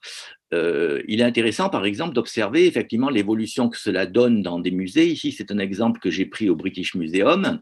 Euh, le buste que vous voyez, le buste de Hans Sloan, le, fondateur du British Museum euh, au XVIIe siècle, qui jusqu'à présent était mis sur un piédestal dans le musée et présenté comme voilà un personnage illustre en tant que fondateur du musée de l'homme. Ce que les gens savaient moins, en tout cas qui n'était pas marqué dans le musée, c'est euh, son, rôle euh, dans l'esclavage, et notamment le fait qu'il soit un propriétaire d'esclaves. Et donc, euh, il a été cette fois installé dans une vitrine avec, vous le voyez, un certain nombre de cartels et d'informations où donc on le présente comme médecin, collectionneur, érudit, philanthrope et propriétaire d'esclaves. Et puis il y a un podcast sur sa vie, voilà, qui reconstitue, qui remet ça tout cela en contexte pour resituer cette, cette personne. Mais je vais arrêter là pour l'esclavage, puisque on en parlera, Damien Leroy en parlera un peu plus tard. Les, les, musées, évidemment, dont, qui, m'intéresse ici euh, euh, ont une histoire et qui s'inscrit euh, dans un temps long, sur, sur, deux siècles, et en particulier le, dernier siècle. vous connaissez ici, vous reconnaissez ici le, palais de la Porte Dorée, qui a été construit donc pour l'expo coloniale de 1931. C'est intéressant de voir finalement le, le destin de ce bâtiment et l'évolution euh, à la fois muséographique mais aussi sémantique de, des termes, puisque ce musée, ce bâtiment s'est d'abord appelé le musée des colonies en 1931, donc au moment de l'expo euh, coloniale. Il s'est ensuite, euh, il a pris le nom de musée de la France d'outre-mer en 1935, donc voilà un terme un peu moins euh, politiquement incorrect. Euh, il est devenu décolonisation oblige dans les années 60 le musée des arts d'Afrique et d'Océanie. Et puis après sa fermeture et les collections partant au Quai Branly, on peut aussi souligner au, passage que sa nouvelle fonction de musée de l'histoire de l'immigration en 2007 peut, peut, peut nous interroger. c'est pareil si, dans les mouvements muséaux qui se trouvent aujourd'hui présents, euh, avec la création euh, du musée du Louvre, du musée pardon du Quai Branly. Je ne veux pas être trop long parce qu'il y aurait, je pense, matière à en discuter euh, beaucoup, mais vous vous rappelez sans doute qu'au moment de la création du musée du Quai Branly, il y a eu d'abord la création du pavillon de session qui a fait l'objet d'une campagne avec ce genre d'affiche Ensemble Louvre où voisinait une statue ou une œuvre d'Amérique, d'Asie, d'Océanie ou d'Afrique aux côtés d'œuvres qui sont qui étaient qui sont toujours d'ailleurs au Louvre. Euh, peut-être aussi, euh, avez-vous souvenir que euh, au moment de l'inauguration, la, grande expo du musée s'est appelée d'un regard l'autre, et d'ailleurs que dans beaucoup d'éléments de langage et de communication du musée du Quai Branly, on parlait du musée des autres, en tout cas la presse. et puis sinon, il y a eu ce terme qui a eu un succès notamment dans les médias, c'est la question du musée des arts premiers. Alors, si je pense qu'il y a un, mot qui peut être qualifié de véritablement de politiquement correct, c'est bien celui-là. C'est qu'évidemment, aujourd'hui, on ne peut plus dire art primitif ou art tribal, quoique ces termes euh, continuent d'être utilisés notamment dans le marché de l'art. Et donc, euh, euh, la presse s'est emparée de cette notion d'art premier qui, euh, ne veut strictement rien dire. C'est vraiment un, terme à proscrire. Euh, c'est un terme qu'on peut voir donc du primitif, on passe au premier. On peut y voir, certains l'ont dit évidemment, un terme utilisé notamment en Amérique du Nord, euh, avec euh, au Canada en français en tout cas, et pareil en anglais, euh, pour les Premières Nations, évoquant les peuples amérindiens qui étaient les premiers sur place avant la colonisation. Mais on, peut discuter de savoir en quoi des sociétés urbaines du Mexique, des nomades du Sahara, des grands navigateurs du Pacifique, des populations berbères, arabes ou juives de l'Afrique du Nord, des montagnards népalais ou des Inuits du Groenland font partie des arts premiers. Et on voit bien là qu'il y a quand même euh, euh, un, regroupement euh, tout à fait artificiel. D'autres mots ont pu être utilisés parlant des arts ou des cultures non occidentales ou des collections extra-européennes. on voit bien que derrière tout ça, quand même, il y a en soi un débat je, n'irai guère plus loin pour pas être trop long, mais euh, un débat tout à fait discutable, à mon sens, et le terme de premier, en, plus, véhicule quand même une vision évolutionniste d'une autre âge, hein, d'une époque du 19e siècle où on plaçait les, sociétés humaines dans une évolution continue depuis la préhistoire jusqu'à nous, les Occidentaux qui, ont la quintessence même de la civilisation, et donc euh, qualifier les, les arts qui sont dans ce musée d'art premier euh, et quelque sorte euh, aussi les, remettre dans une sorte de primitivisme euh, ou de préhistoire un peu ancienne et quand même très très discutable. Et au bout du compte, je vais faire délibérément de la provocation en disant est-ce que le musée du Quai Branly n'est pas une action aussi quelque part politiquement correcte, euh, qui par ailleurs ne parle absolument pas de l'histoire coloniale française, euh, pourtant ces collections sont largement issues euh, de, ceci, et qui non plus ne parle pas ou, peu ou essaie, commence à en parler de, des populations métissées, des populations de la, des diasporas diverses et variées qui vivent sur notre continent et de l'évolution des cultures. Euh, on voit d'ailleurs euh, dans l'évolution du vocabulaire que le mot ethnographique est devenu aussi politiquement incorrect. D'ailleurs, petit à petit, tous les musées de la planète, qui s'appelaient musées ethnographiques, euh, commencent à, enlever ce, terme ethnographique apparaît de plus en plus de nos jours euh, comme un terme un peu trop entaché d'une époque coloniale où, les, Occidentaux partaient ethnographier les peuples de la, planète, euh, notamment euh, au moment des empires coloniaux. Et on voit les changements, les changements de nom qui aujourd'hui passent plutôt par des musées des cultures du monde, des musées des, arts. On a vu d'ailleurs que le Quai Branly, au final, c'est appelé Musée du Quai Branly Jacques Chirac et que n'a pas de dénomination euh, où les mots ethnographiques, voire civilisation, euh, transparaissent. Et on voit aussi, là c'est l'exemple du musée de Vienne, qui est le dernier né de ces grands musées, où on mélange évidemment tout un tas. De, d'art euh, et, pour la petite vitrine en haut à gauche, on, présente des coiffes d'Amérindiens, mais aux côtés de, coiffes contemporaines des États-Unis. insensiblement, et, pour avancer et puis bientôt terminé, euh, on, arrive aussi à l'intrusion euh, du politique euh, dans le champ de nos, débats et de nos discussions, et, qui parfois est beaucoup plus important qu'on veut bien, le croire.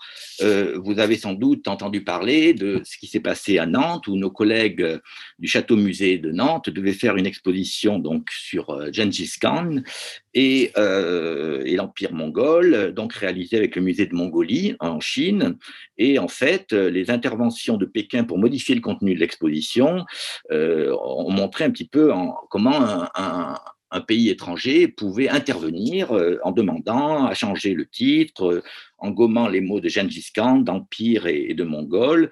Voilà. Et la Chine euh, demandait, après, discussion, c'est Bertrand Guillet, le, patron, le directeur du musée, qui raconte cela, euh, que ensuite euh, Pékin demandait le contrôle de tous les documents présentés, cartes, textes, catalogues, ce qui a abouti à, comment à une annulation de l'exposition qui doit être présentée un peu plus tard.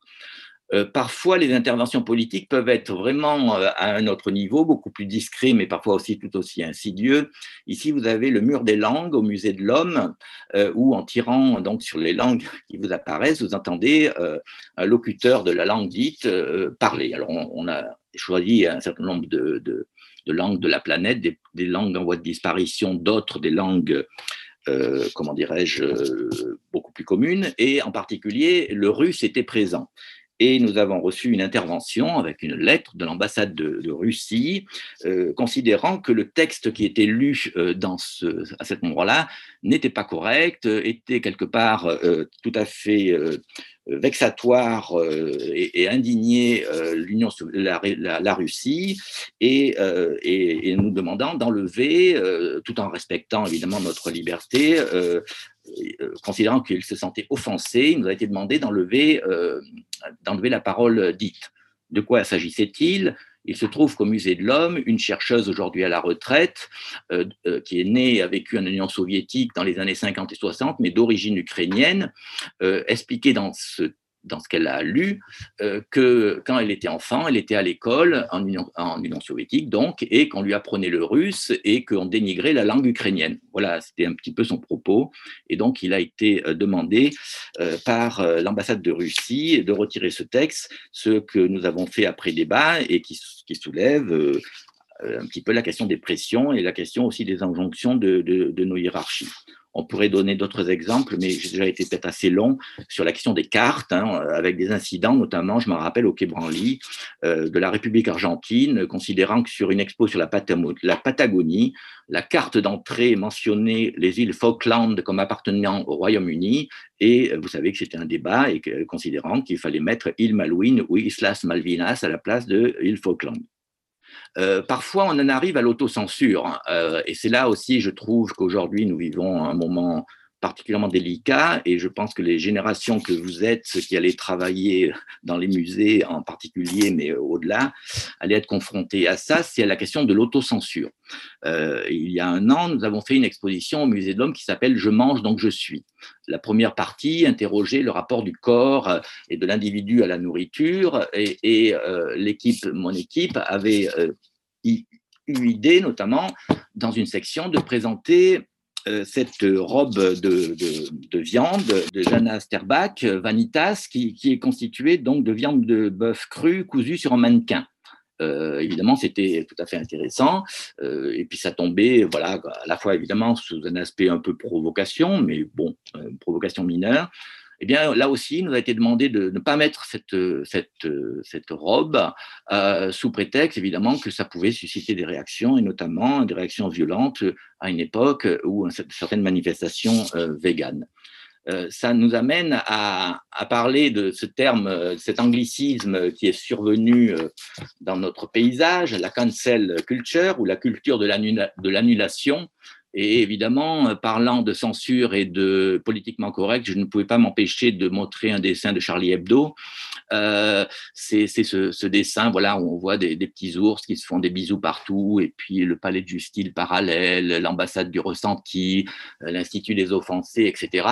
C'est évidemment l'apparition d'un nouveau champ de bataille où on se, bagarre sous forme de désaccord, euh, les actions en question pouvant aller quand même très très loin, de la critique à l'insulte, au cyberharcèlement, au boycott, euh, ou, comme on l'évoquait, au déboulonnage de statuts.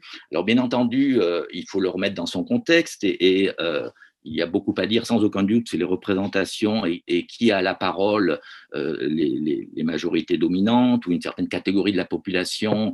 Euh, et, on peut comprendre que de la part de certaines communautés ou de certaines, certains groupes de, de toute catégorie, euh, il y ait à débattre. Hein, et les mouvements Black Lives Matter et aussi MeToo sont évidemment tout à fait importante et à signaler. Mais voilà, c'est de voir jusqu'où on peut aller dans, dans ce parfois ce, lynchage médiatique qui peut arriver quand même à des drames dans un certain nombre de cas, ou en tout cas à, un politiquement correct qui devient de, de plus en plus intéressant. C'est intéressant quand on se promène sur Internet d'ailleurs de voir si ça vous intéresse que vous avez des, des, formations euh, toutes, prêtes, hein, toutes prêtes, le coach éloquence, voilà, qui, vous explique la rhétorique du politiquement correct, euh, de la, de la, de l'art de la périphrase au lissage du langage. Et évidemment, euh, je pense que comme scientifique, comme responsable d'institutions publiques, se pose à un moment donné, effectivement, euh, la question de notre prise de parole et de, ce que l'on peut dire au nom de la science, au nom d'un certain nombre de, règles euh, qui sont dans notre société, tout en respectant les lois, mais euh, c'est un petit peu de où on met la, frontière et le curseur dans, ce que l'on peut dire. Euh, euh, de ce point de vue-là, on arrive aussi à des situations, après tout, il faut aussi balayer devant sa porte et regarder les choses qui, se présentent. Euh, le musée de l'homme qui a été rénové et réouvert ses portes en, en, 2015, créé par Paul Rivet en 1937, évidemment, à lui tout seul porte un nom qui suscite débat aujourd'hui, même si on a changé notre, notre graphie avec un H qui rentre dans le haut, qui est censé symboliser un petit peu l'homme et la femme, même si on précise qu'il s'agit du musée de l'homme avec un grand H, euh, évidemment, ce titre aussi euh, devient politiquement incorrect. et au moment de la réouverture, un certain nombre de, prises de parole ont été euh, de, demandées de changement de ce nom.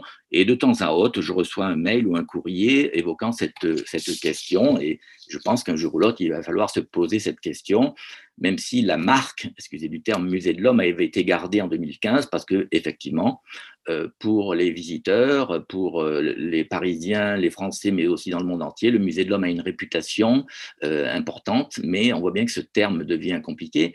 Et il suffit de voir ce qui vient de se passer très récemment à San Diego, en Californie, où nous avions aussi un Museum of Man, et donc les, dirigeants du Museum of Man de San Diego euh, ont changé leur nom et l'ont rebaptisé Museum of Us, musée de nous.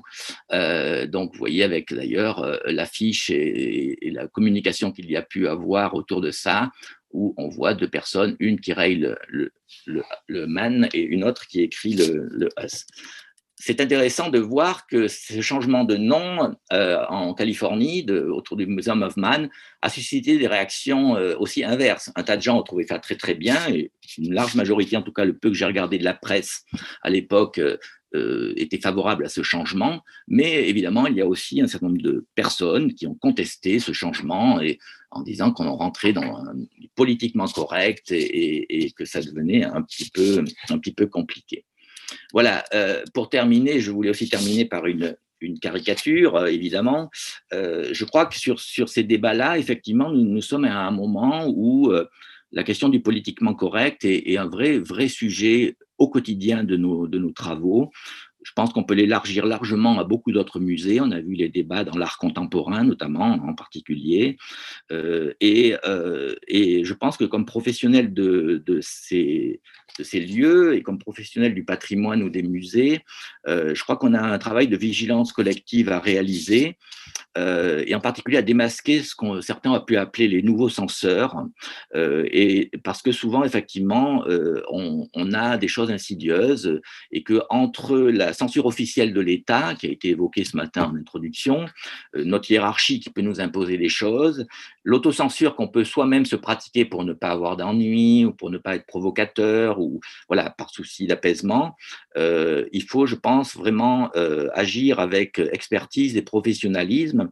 Et, aussi, euh, je pense que le terme de compétence institutionnelle doit se poser à un moment donné, parce que sinon, on va glisser insidieusement euh, la, du syndrome du politiquement correct, comme j'ai nommé cette, euh, cette intervention, à la dictature du politiquement correct, où finalement, au final, euh, on ne pourra plus rien dire, on n'osera plus parler de quelque sujet que ce soit, sans parler évidemment de le scientifique qui s'exprime voilà, peut-être appartenir à une communauté donnée, mais il est dans une communauté qui est une communauté de chercheurs et il peut aussi parler de sujets qui ne le concernent pas directement, pour être très clair et dire les choses autrement, c'est pas parce que je suis un homme blanc plutôt senior qu'il m'est interdit de parler de sujets de population autre ou de d'autres personnes d'autres genres, évidemment avec tout, tout, le respect qu'il se doit, mais aussi avec la compétence et l'expertise que moi-même et les équipes qui travaillent avec moi, par exemple, au sein du Musée de l'Homme, euh, peuvent, peuvent faire. Et puis, pour conclure, euh, parce que je voulais aussi euh, profiter de cette séance pour rendre hommage, et ça a été évoqué tout à l'heure au travers des exemples du propos introductif, nous commémorions l'année dernière les les 80 ans euh, du réseau de la résistance du Musée de l'Homme, qui dès l'été 1940 euh, s'est mis euh, donc a, été créé un des tout premiers réseaux de la résistance française qui a fini tragiquement fusillé ou déporté dans des camps de concentration.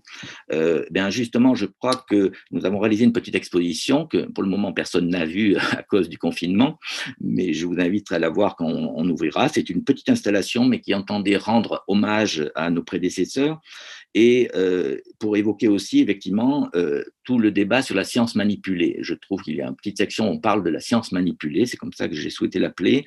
Euh, je crois qu'il nous appartient effectivement de faire très attention.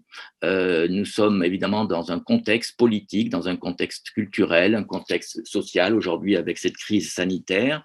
Et effectivement, restons vigilants. C'était un petit peu le, le mot qu'avait Paul Rivet, qui, avec euh, ses prédécesseurs, avec un petit groupe de personnes, avait créé dans les années 30 le comité de vigilance des intellectuels antifascistes.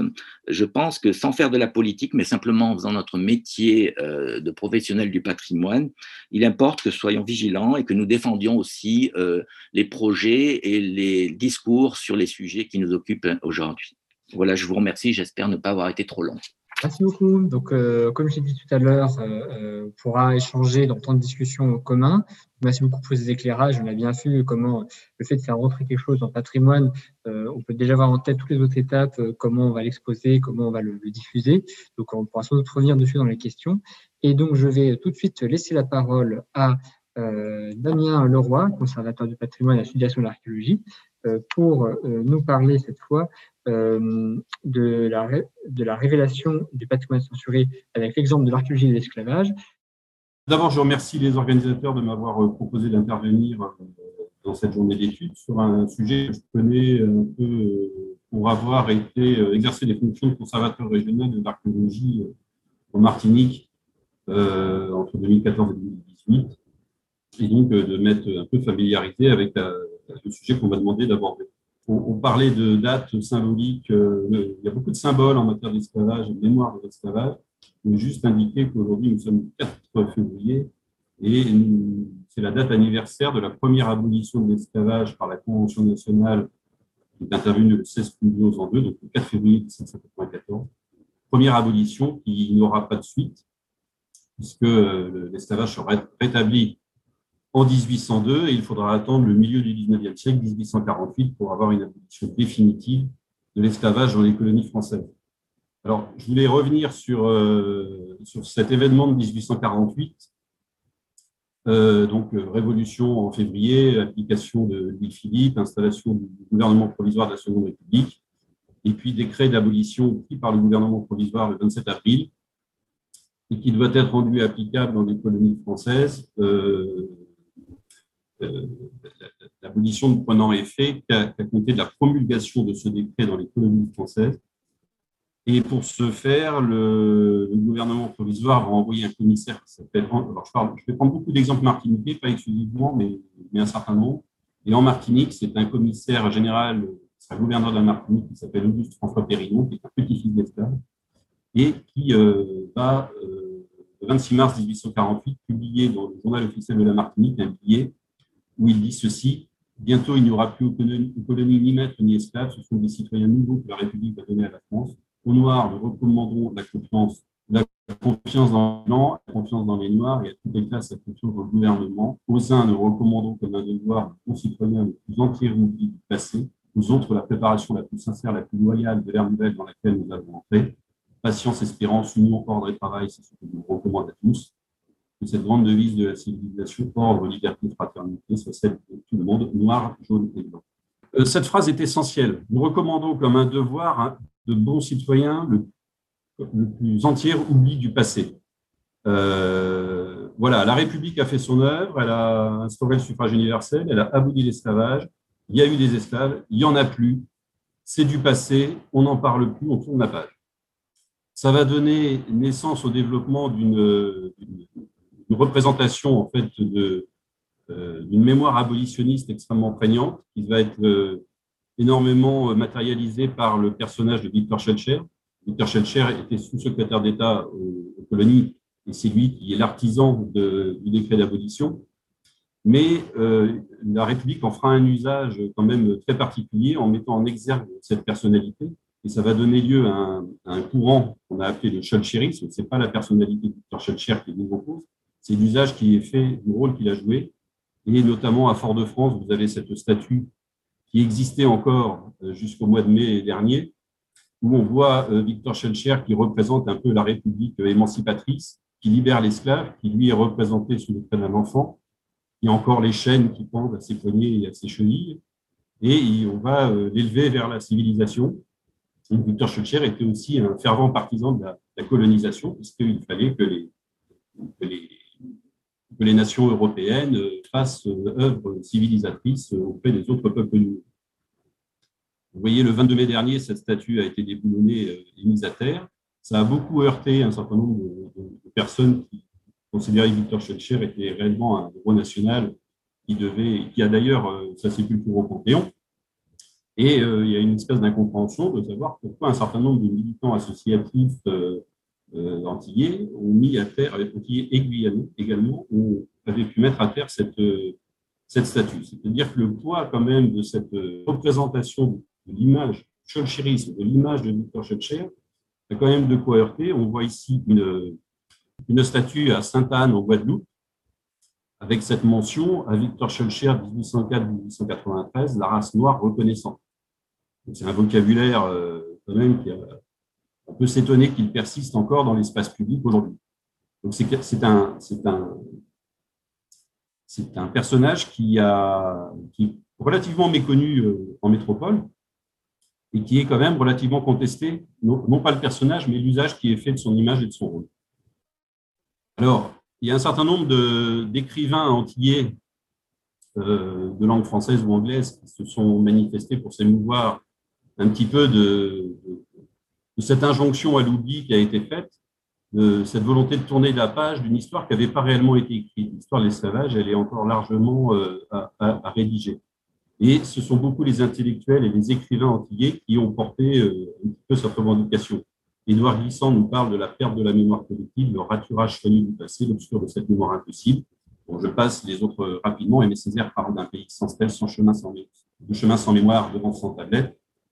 Voilà, donc c'est, il y a, euh, émerge en fait, surtout dans la deuxième moitié du XXe siècle, à, partir de 1946, c'est-à-dire au moment où les, où les colonies françaises deviennent euh, des, euh, c'est une revendication qui est portée par les députés euh, de ces territoires ultramarins et il y a une demande d'assimilation à la République. Une assimilation qui ne marchera que très mal, très mal, qui va prendre un temps considérable. ce besoin, ce besoin de, cette mémoire, ce souvenir de l'esclavage plus précisément dans un premier temps, il transpire complètement à travers les œuvres littéraires. Alors, j'aurais pu prendre aussi des exemples d'artistes plasticiens, j'en ai pas mis, mais ils participent aussi à ce mouvement. Donc, euh, trois exemples d'auteurs euh, martiniquais, Aimé Césaire en 1939, Joseph Lebel en 1950, Chamoiseau en 1992, pour Texaco qui sera euh, pris Goncourt. Euh, on voit que le souvenir de l'esclavage transpire complètement à travers toutes les porosités de ces ouvrages. Et donc, ça, alors, c'est un, un, renversement du stigmate, hein. euh, c'est Black is Beautiful, euh, version antillaise, euh, mais c'est un mouvement absolument essentiel dans la revalorisation d'une identité. Vont se développer au cours des années, à des années 70-80, un rééquilibrage dans les mémoires avec la mise en avant, au premier plan, des résistances à l'esclavage, qui sont complètement indissociables de l'histoire de l'esclavage lui-même. Dès, qu'on a euh, déporter des Africains euh, dans les territoires euh, américains, eh bien, immédiatement, des résistances qui sont, manifestées contre le système esclavagiste. Vous avez à gauche la personne du nègre marron, qui est cet esclave qui va fuir l'habitation. L'habitation, c'est le terme français euh, dont l'équivalent euh, euh, dans le monde anglo-saxon serait le, terme de plantation. ce nègre marron, cet esclave en fuite, qui réside, qui, endosse le rôle de l'insoumis, il va être extrêmement valorisé à travers des œuvres d'artistes plasticiens. Et puis une autre figure à droite qui commémore euh, les événements du 22 mai en Martinique, puisque c'est suite à une insurrection d'esclaves le 22 mai 1848 que le gouverneur de la Martinique va proclamer l'abolition en Martinique dès le lendemain, le 23 mai, alors même que le décret d'abolition qui a été adopté par le gouvernement provisoire de la République n'a pas encore été promulgué sur le territoire martiniquais.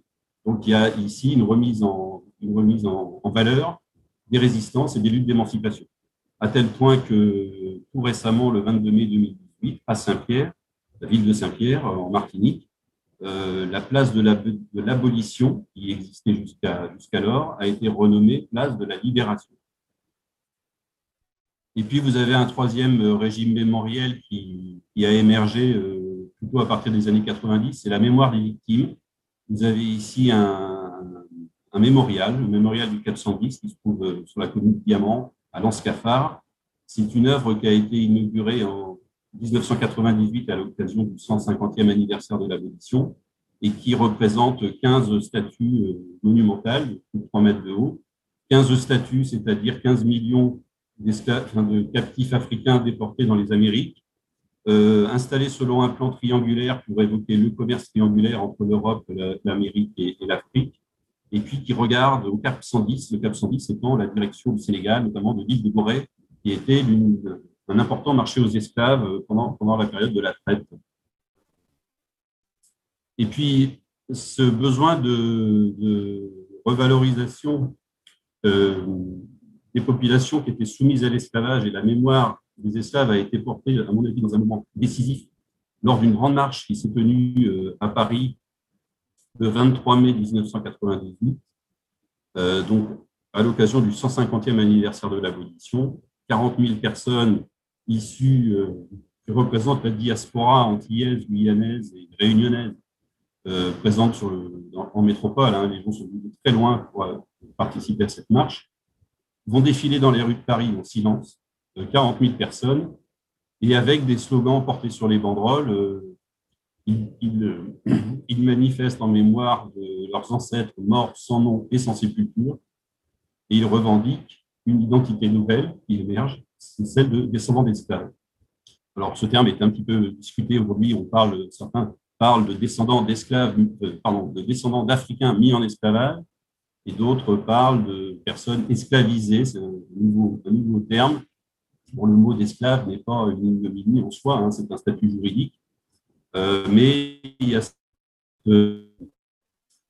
ça fait partie un petit peu de la censure aussi, le fait, pendant, pendant euh, suite à l'abolition, euh, le fait d'être descendant d'esclaves ou héritier d'esclaves était vécu comme une, comme une honte, comme, comme un stigmate dévalorisant. Cette marche de 1998, elle fait suite à un appel de personnalités, d'intellectuels, d'écrivains, euh, Édouard Glissant, Patrick Chamoiseau, Volé Sulinka, qui euh, ont lancé un appel pour que, avec très, très bref, hein, en cinq lignes, aucun lieu du monde ne peut s'accommoder du moindre oubli d'un crime, de la moindre ombre portée. Nous demanderons que les, les non-dits de nos histoires soient conjurés et que nous, et entrions tous ensemble et libérés dans le tout monde. Ensemble encore, nommons la traite et l'esclavage perpétrés dans les Amériques et dans l'océan Indien, crime contre l'humanité ça va euh, conduire à l'adoption de la loi Taubira, enfin une des lois Taubira, la, première, une autre ensuite, en, 21 mai, une loi qui a été adoptée le 10 mai 2001 et promulguée le 21 mai, tendant à la reconnaissance de la traite et de l'esclavage en tant que crime contre l'humanité. Euh, ce qu'il faut signaler, c'est que c'est une loi d'initiative parlementaire, c'est une proposition de loi, donc elle n'émane pas du gouvernement. Euh, Christiane Taubira était alors députée de Guyane. Euh, et, c'est surtout une loi qui a été adoptée à l'unanimité. Donc, l'article 1er précise que la République française reconnaît que la traite négrière transatlantique ainsi que la traite dans l'océan Indien d'une part et l'esclavage d'autre part perpétré à partir du XVe siècle aux Amériques et aux Caraïbes, dans l'océan Indien et en Europe contre les populations africaines, indiennes, malgaches et indiennes, constitue un crime contre l'humanité. Voilà, c'est une, affirmation. La, représentation nationale euh, adopte ce, point de vue. Et surtout, l'article 2 est extrêmement intéressant parce qu'il euh, il, convoque l'archéologie dans le débat. Il euh, prévoit que les programmes scolaires et les programmes de recherche en histoire et en sciences humaines accorderont à la traite négrière et à l'esclavage la place conséquente qu'ils méritent. La coopération qui permettra de mettre en articulation les archives écrites disponibles en Europe avec les sources orales et les connaissances archéologiques accumulées en Afrique, dans les Amériques, aux Caraïbes et dans tous les autres territoires ayant connu l'esclavage sera encouragée et favorisée. 2001, euh, c'est cette loi qui reconnaît l'esclavage comme crime contre l'humanité. C'est aussi en 2001 qu'est adoptée la loi sur l'archéologie préventive, qui va euh, permettre de, renouveler profondément, enfin de, donner un cadre juridique à une pratique qui existait déjà, mais qui va profondément renouveler l'approche euh, et, la pratique de la discipline. Le Code du patrimoine ainsi que euh, peut, être mis en parallèle avec euh, une phrase qu'on trouve dans un ouvrage d'Édouard Glissant qui s'appelle Le discours antillais, publié en 1981. Hein, il nous dit, que parce que la mémoire historique fut trop souvent raturée, l'écrivain antillais doit fouiller cette mémoire à partir des traces parfois latentes qu'il a repérées dans le réel. Et le Code du patrimoine utilise le même vocabulaire en matière d'archéologie, constitue des éléments du patrimoine archéologique les vestiges, biens et autres traces de l'existence de l'humanité, y compris le contexte dans lequel ils s'inscrivent, pour la sauvegarde et l'étude, notamment par des fouilles et des découvertes, permettent de retracer le développement de l'histoire de l'humanité et sa relation avec l'environnement. Alors, la mise en place de l'archéologie dans les territoires ultramarins a été relativement tardive. Hein. Il a fallu attendre 26 ans euh, en 1967 pour que la loi de 1941 soit rendue applicable. Les circonscriptions des antiquités n'ont été organisées qu'en 72, alors que date de 1945 en, en métropole. Les premiers services d'archéologie, euh, tels qu'on les connaît aujourd'hui, n'apparaissent dans les départements d'Amérique au tout début des années 90. Il faut attendre 2011 pour avoir un équivalent à La Réunion et il n'y a toujours pas de service d'archéologie au sein de la direction des affaires culturelles de Mayotte. Pareil, les instances scientifiques euh, chargées de l'évaluation de la recherche en archéologie, eh bien, c'est 2007 qu'elles sont instituées pour les, pour les Outre-mer français, alors qu'elles existent depuis 1980 pour la métropole. Alors, si, si, on balaye un peu la programmation de la recherche, on s'aperçoit que dans la programmation donc, qui, est, fixée par le Conseil national de la recherche archéologique, eh bien, euh, en 1985-89, dans cette programmation-là, il n'y a aucun programme ne traite des Outre-mer français. Euh, un premier programme, le programme 32, apparaît en 1990 mais il traite principalement d'archéologie précolombienne. Il y a juste deux, deux, petites thématiques qui sont mises en avant et qui traitent des premiers établissements français et de la colonisation française. Donc, vous voyez, c'est très européano-centré. L'esclavage n'est mentionné dans cette programmation que comme un marqueur chronologique. 1848, c'est la fin en fait, du champ d'investigation de, de l'archéologie tel qu'il apparaît dans cette programmation. Je, vais passer très vite pour gagner du temps. Je vais arriver tout de suite sur la programmation de 2016, où là, par contre, on a une vraie place qui est faite à l'archéologie d'esclavage, hein, euh, et où on va s'efforcer euh, d'étudier les populations sous serviles en tant qu'objet d'étude particulier. Euh, et donc, les, les, thématiques qui seront abordées, c'est d'abord l'histoire de l'habitat, les quartiers serviles sur les habitations, euh, l'étude des productions euh, la culture matérielle, notamment des productions céramiques, et aussi l'étude des ensembles funéraires. Il y a une, petite ligne sur la question du marronnage, le marronnage qui est particulièrement avancé, enfin, c'est une thématique qui a beaucoup progressé à La Réunion, et la programmation souhaite qu'on qu étende ces recherches dans les autres territoires aux Petites Antilles Je signale deux colloques importants qui ont eu lieu, l'un en 2011 à l'Université de La Rochelle sur les patrimoines de la traite négrière et de l'esclavage. Donc, un programme assez élargi qui traite à la fois des archives, des monuments historiques et un peu d'archéologie.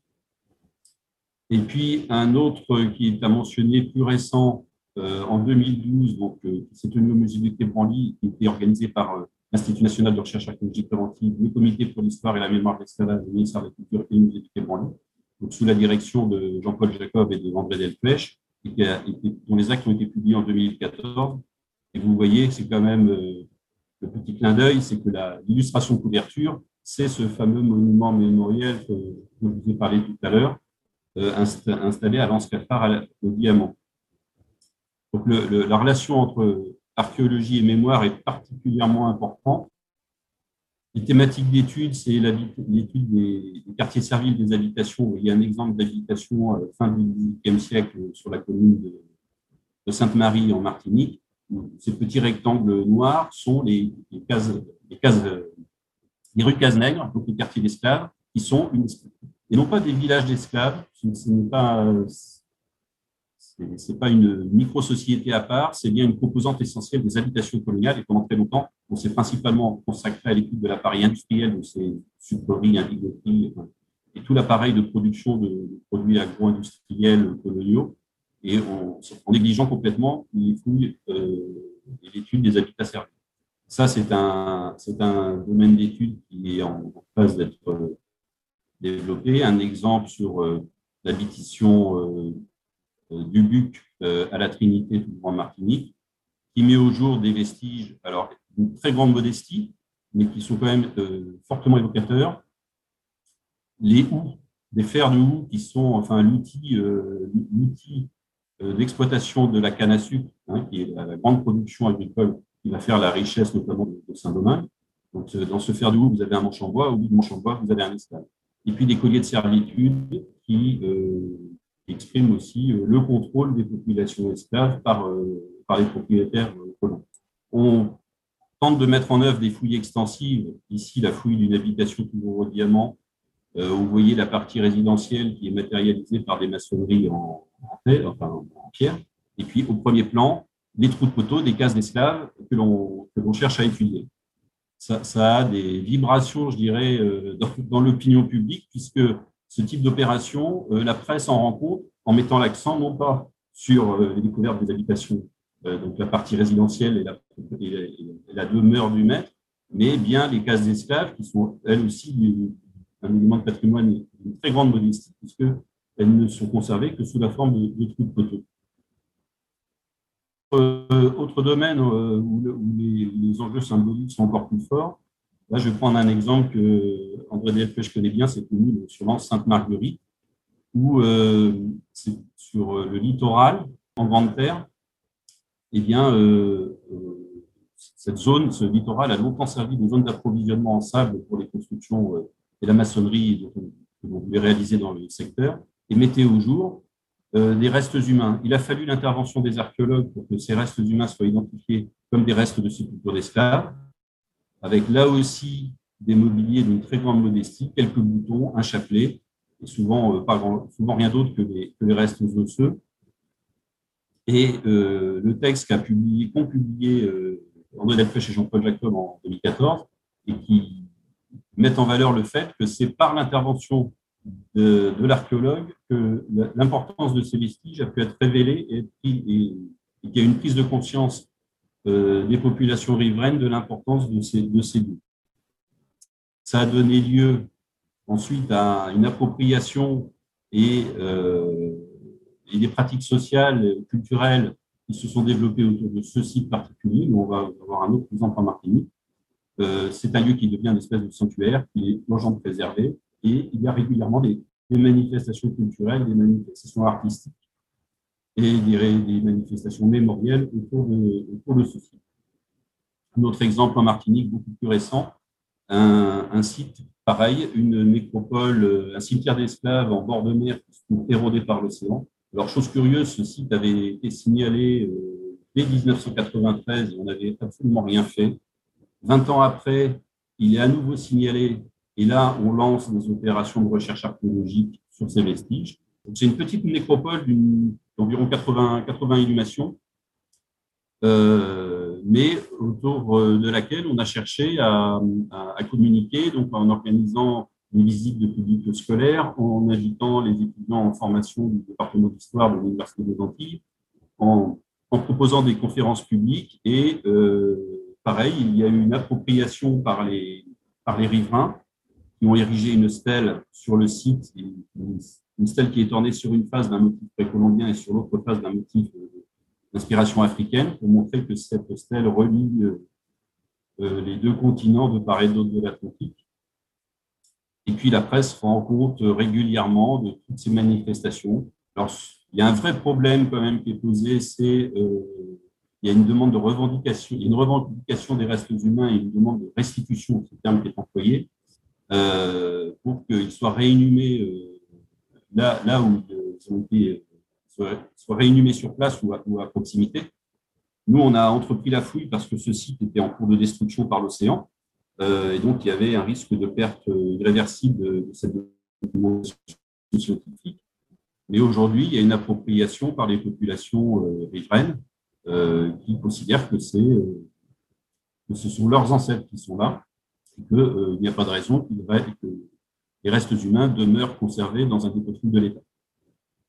Et puis un dernier, un dernier exemple très récent, puisque ça, un espace, un, site patrimonial important sur la commune des Trois-Îlets, le site de la Pagerie, avec une, site de la Pagerie qui est connu pour être le lieu de naissance de Joséphine euh, Tacher de la Pagerie, qui plus connue sous le nom de Joséphine de Beauharnais et qui sera l'épouse de Napoléon Ier, impératrice des Français. C'est un personnage qui fait débat euh, en Martinique. Sa statue sur la place de la Savane a été déboulonnée au mois de juillet dernier. Et la collectivité territoriale de Martinique, qui est propriétaire du site, a décidé de revoir complètement euh, le, projet euh, scientifique et culturel qui était présenté dans l'espace de médiation sur ce site patrimonial et qui était entièrement focalisé sur le personnage de Joséphine. Donc, il y a un nouveau discours qui est proposé aujourd'hui qui fait l'histoire complète de cette habitation depuis ses premiers propriétaires jusqu'à la, jusqu'à la fin de la Seconde Guerre mondiale, jusqu'à son acquisition par, le, par un personnage qui va le valoriser, le docteur Rose Rosette. Et on a fait une place conséquente euh, aux esclaves qui ont été euh, on a retrouvé trace à travers les archives sur cette habitation. Donc, ont été publiés euh, sur un panneau la liste de, tous les prénoms de ces différents esclaves, leur âge, euh, leur valeur euh, également, et qui rééquilibre un petit peu et fortement le discours. Aujourd'hui, c'est le seul site de Martinique, le seul site patrimonial avec un espace de médiation et, un petit musée qui n'a pas le label Musée de France, mais le contenu est tout à fait de qualité, c'est pas un problème. Euh, d'ailleurs, le, terme de musée de France pose problème aux Antilles. Euh, et euh, qui refait, qui, réaccorde une place considérable et les esclaves qui ont persisté sur cette habitation, ont existé sur cette habitation. Et puis, aurait dû accompagner ce projet la mise en œuvre d'une fouille programmée sur l'habitat servile dont on cherche la localisation encore sur ce site. Et la fouille devait se faire en 2020, elle a été ajournée en raison de la crise sanitaire.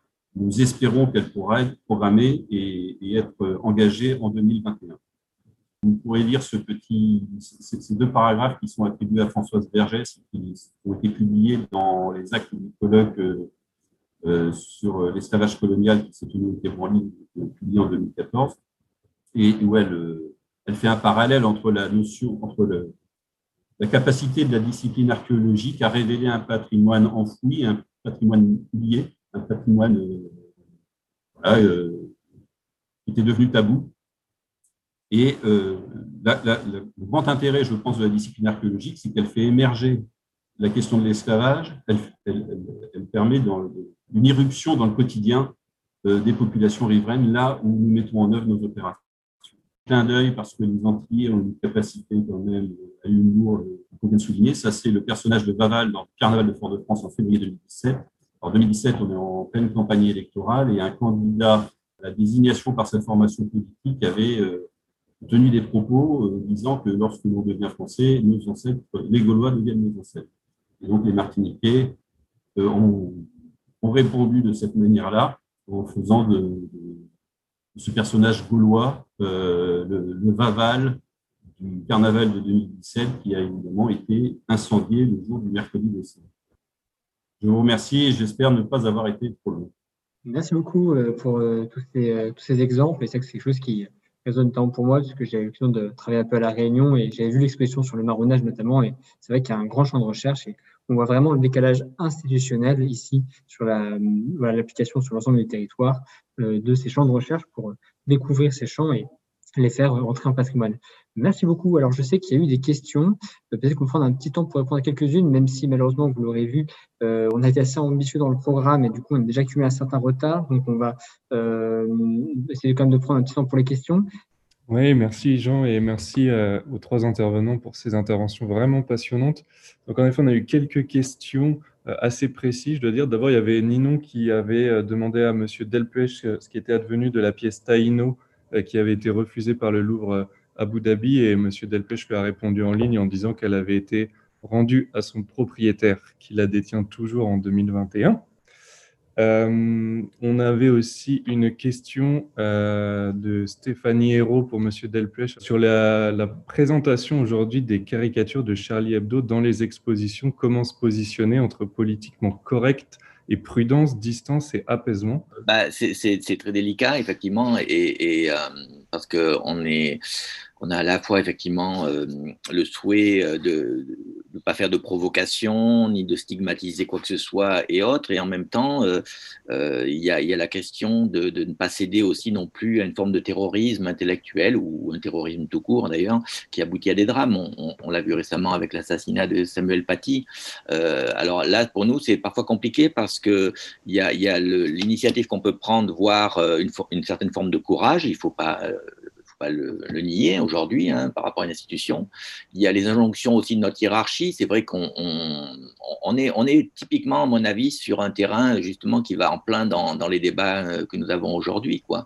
Et, et, euh, et, c'est vrai que c'est un débat. Il faut rappeler quand même qu'on est des institutions laïques, qu'on euh, on a un discours scientifique parce que sinon, moi, je, vois poindre euh, par un certain nombre de cas que j'ai vécu, euh, et Damien Leroy peut-être aussi euh, pourrait en parler, par exemple sur ces histoires de la colonisation. C'est important de, débattre, mais après, il ne faut pas non plus faire du révisionnisme historique, hein, parce que des fois, on mélange la science, le patrimoine et notre travail d'historien ou d'archéologue avec les débats mémoriels et politiques. Et je trouve qu'il est dans une espèce de, de magma où on mélange tout, quoi.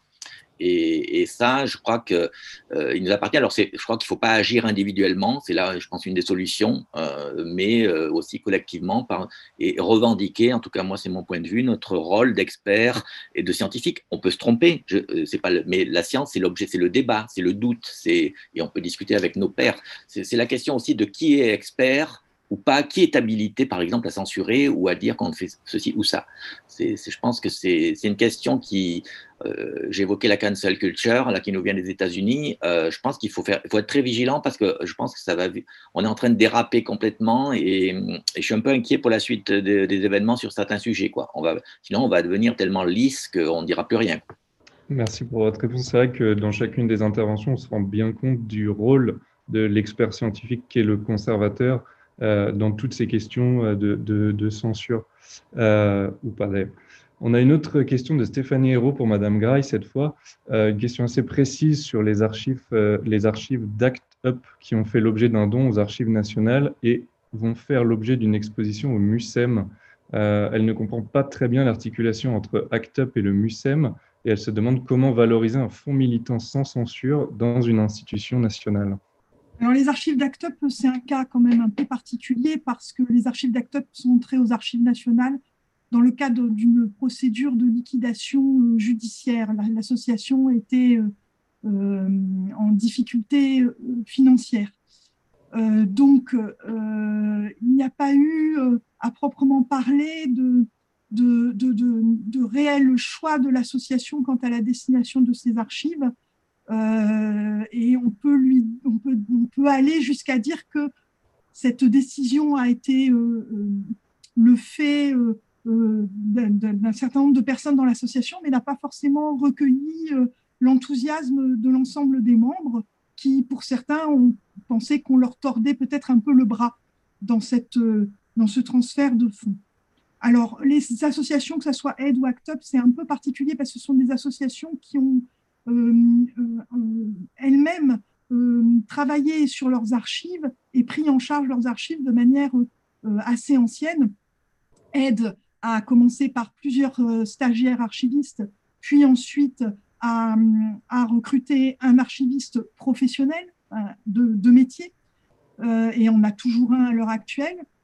et Actop avait en fait un archiviste en interne, qui est quelqu'un qui par ailleurs aujourd'hui est très impliqué dans la revendication enfin, autour d'un local LGBTQI+, à, à Paris. Euh, pour ce qui est du MUSEM, le MUSEM a, engagé une réflexion euh, déjà depuis quelques années qui s'est traduite par une thèse CIFRE, qui est une thèse euh, donc, et par un, donc un, doctorant qui s'appelle Renaud Chantraine et qui travaille sur la manière dont justement, on peut intégrer euh, des collections euh, dans un musée ou travailler sur une muséographie euh, LGBTQI+, qui est d'ailleurs, je crois, passé par l'école du Louvre. Et cette exposition, elle prend place en fait dans ce travail qui est déjà un travail qui, de, co-construction et, de, collaboration qui est engagé depuis plusieurs années. Euh, quant à la dernière question, c'est-à-dire comment faire pour ne pas censurer dans une institution euh, nationale, eh bien, c'est évidemment euh, et l'enjeu et le débat et la difficulté. Il y a à la fois des processus de co-construction, ça je, pense que c'est vraiment un point très important, la co-construction. la co-construction ne veut pas dire qu'on renonce à, à ce qui nous paraît important dans l'exercice de notre métier de scientifique, mais euh, elle oblige à un dialogue euh, qui ne peut être que euh, utile et salvateur. Après, qui est aussi chronophage, j'en ai bien conscience.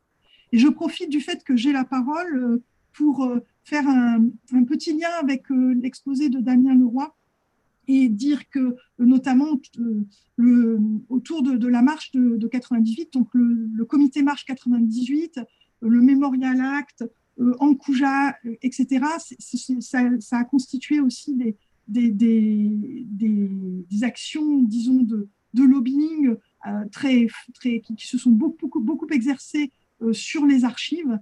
et je vois que Dominique Taffin est présente euh, elle pourrait euh, certainement euh, exposer la manière dont ça s'est passé et justement dans la, manière dont il, fallu, il, a fallu établir le dialogue avec ces militants au sein du, service départemental d'archives. Merci beaucoup.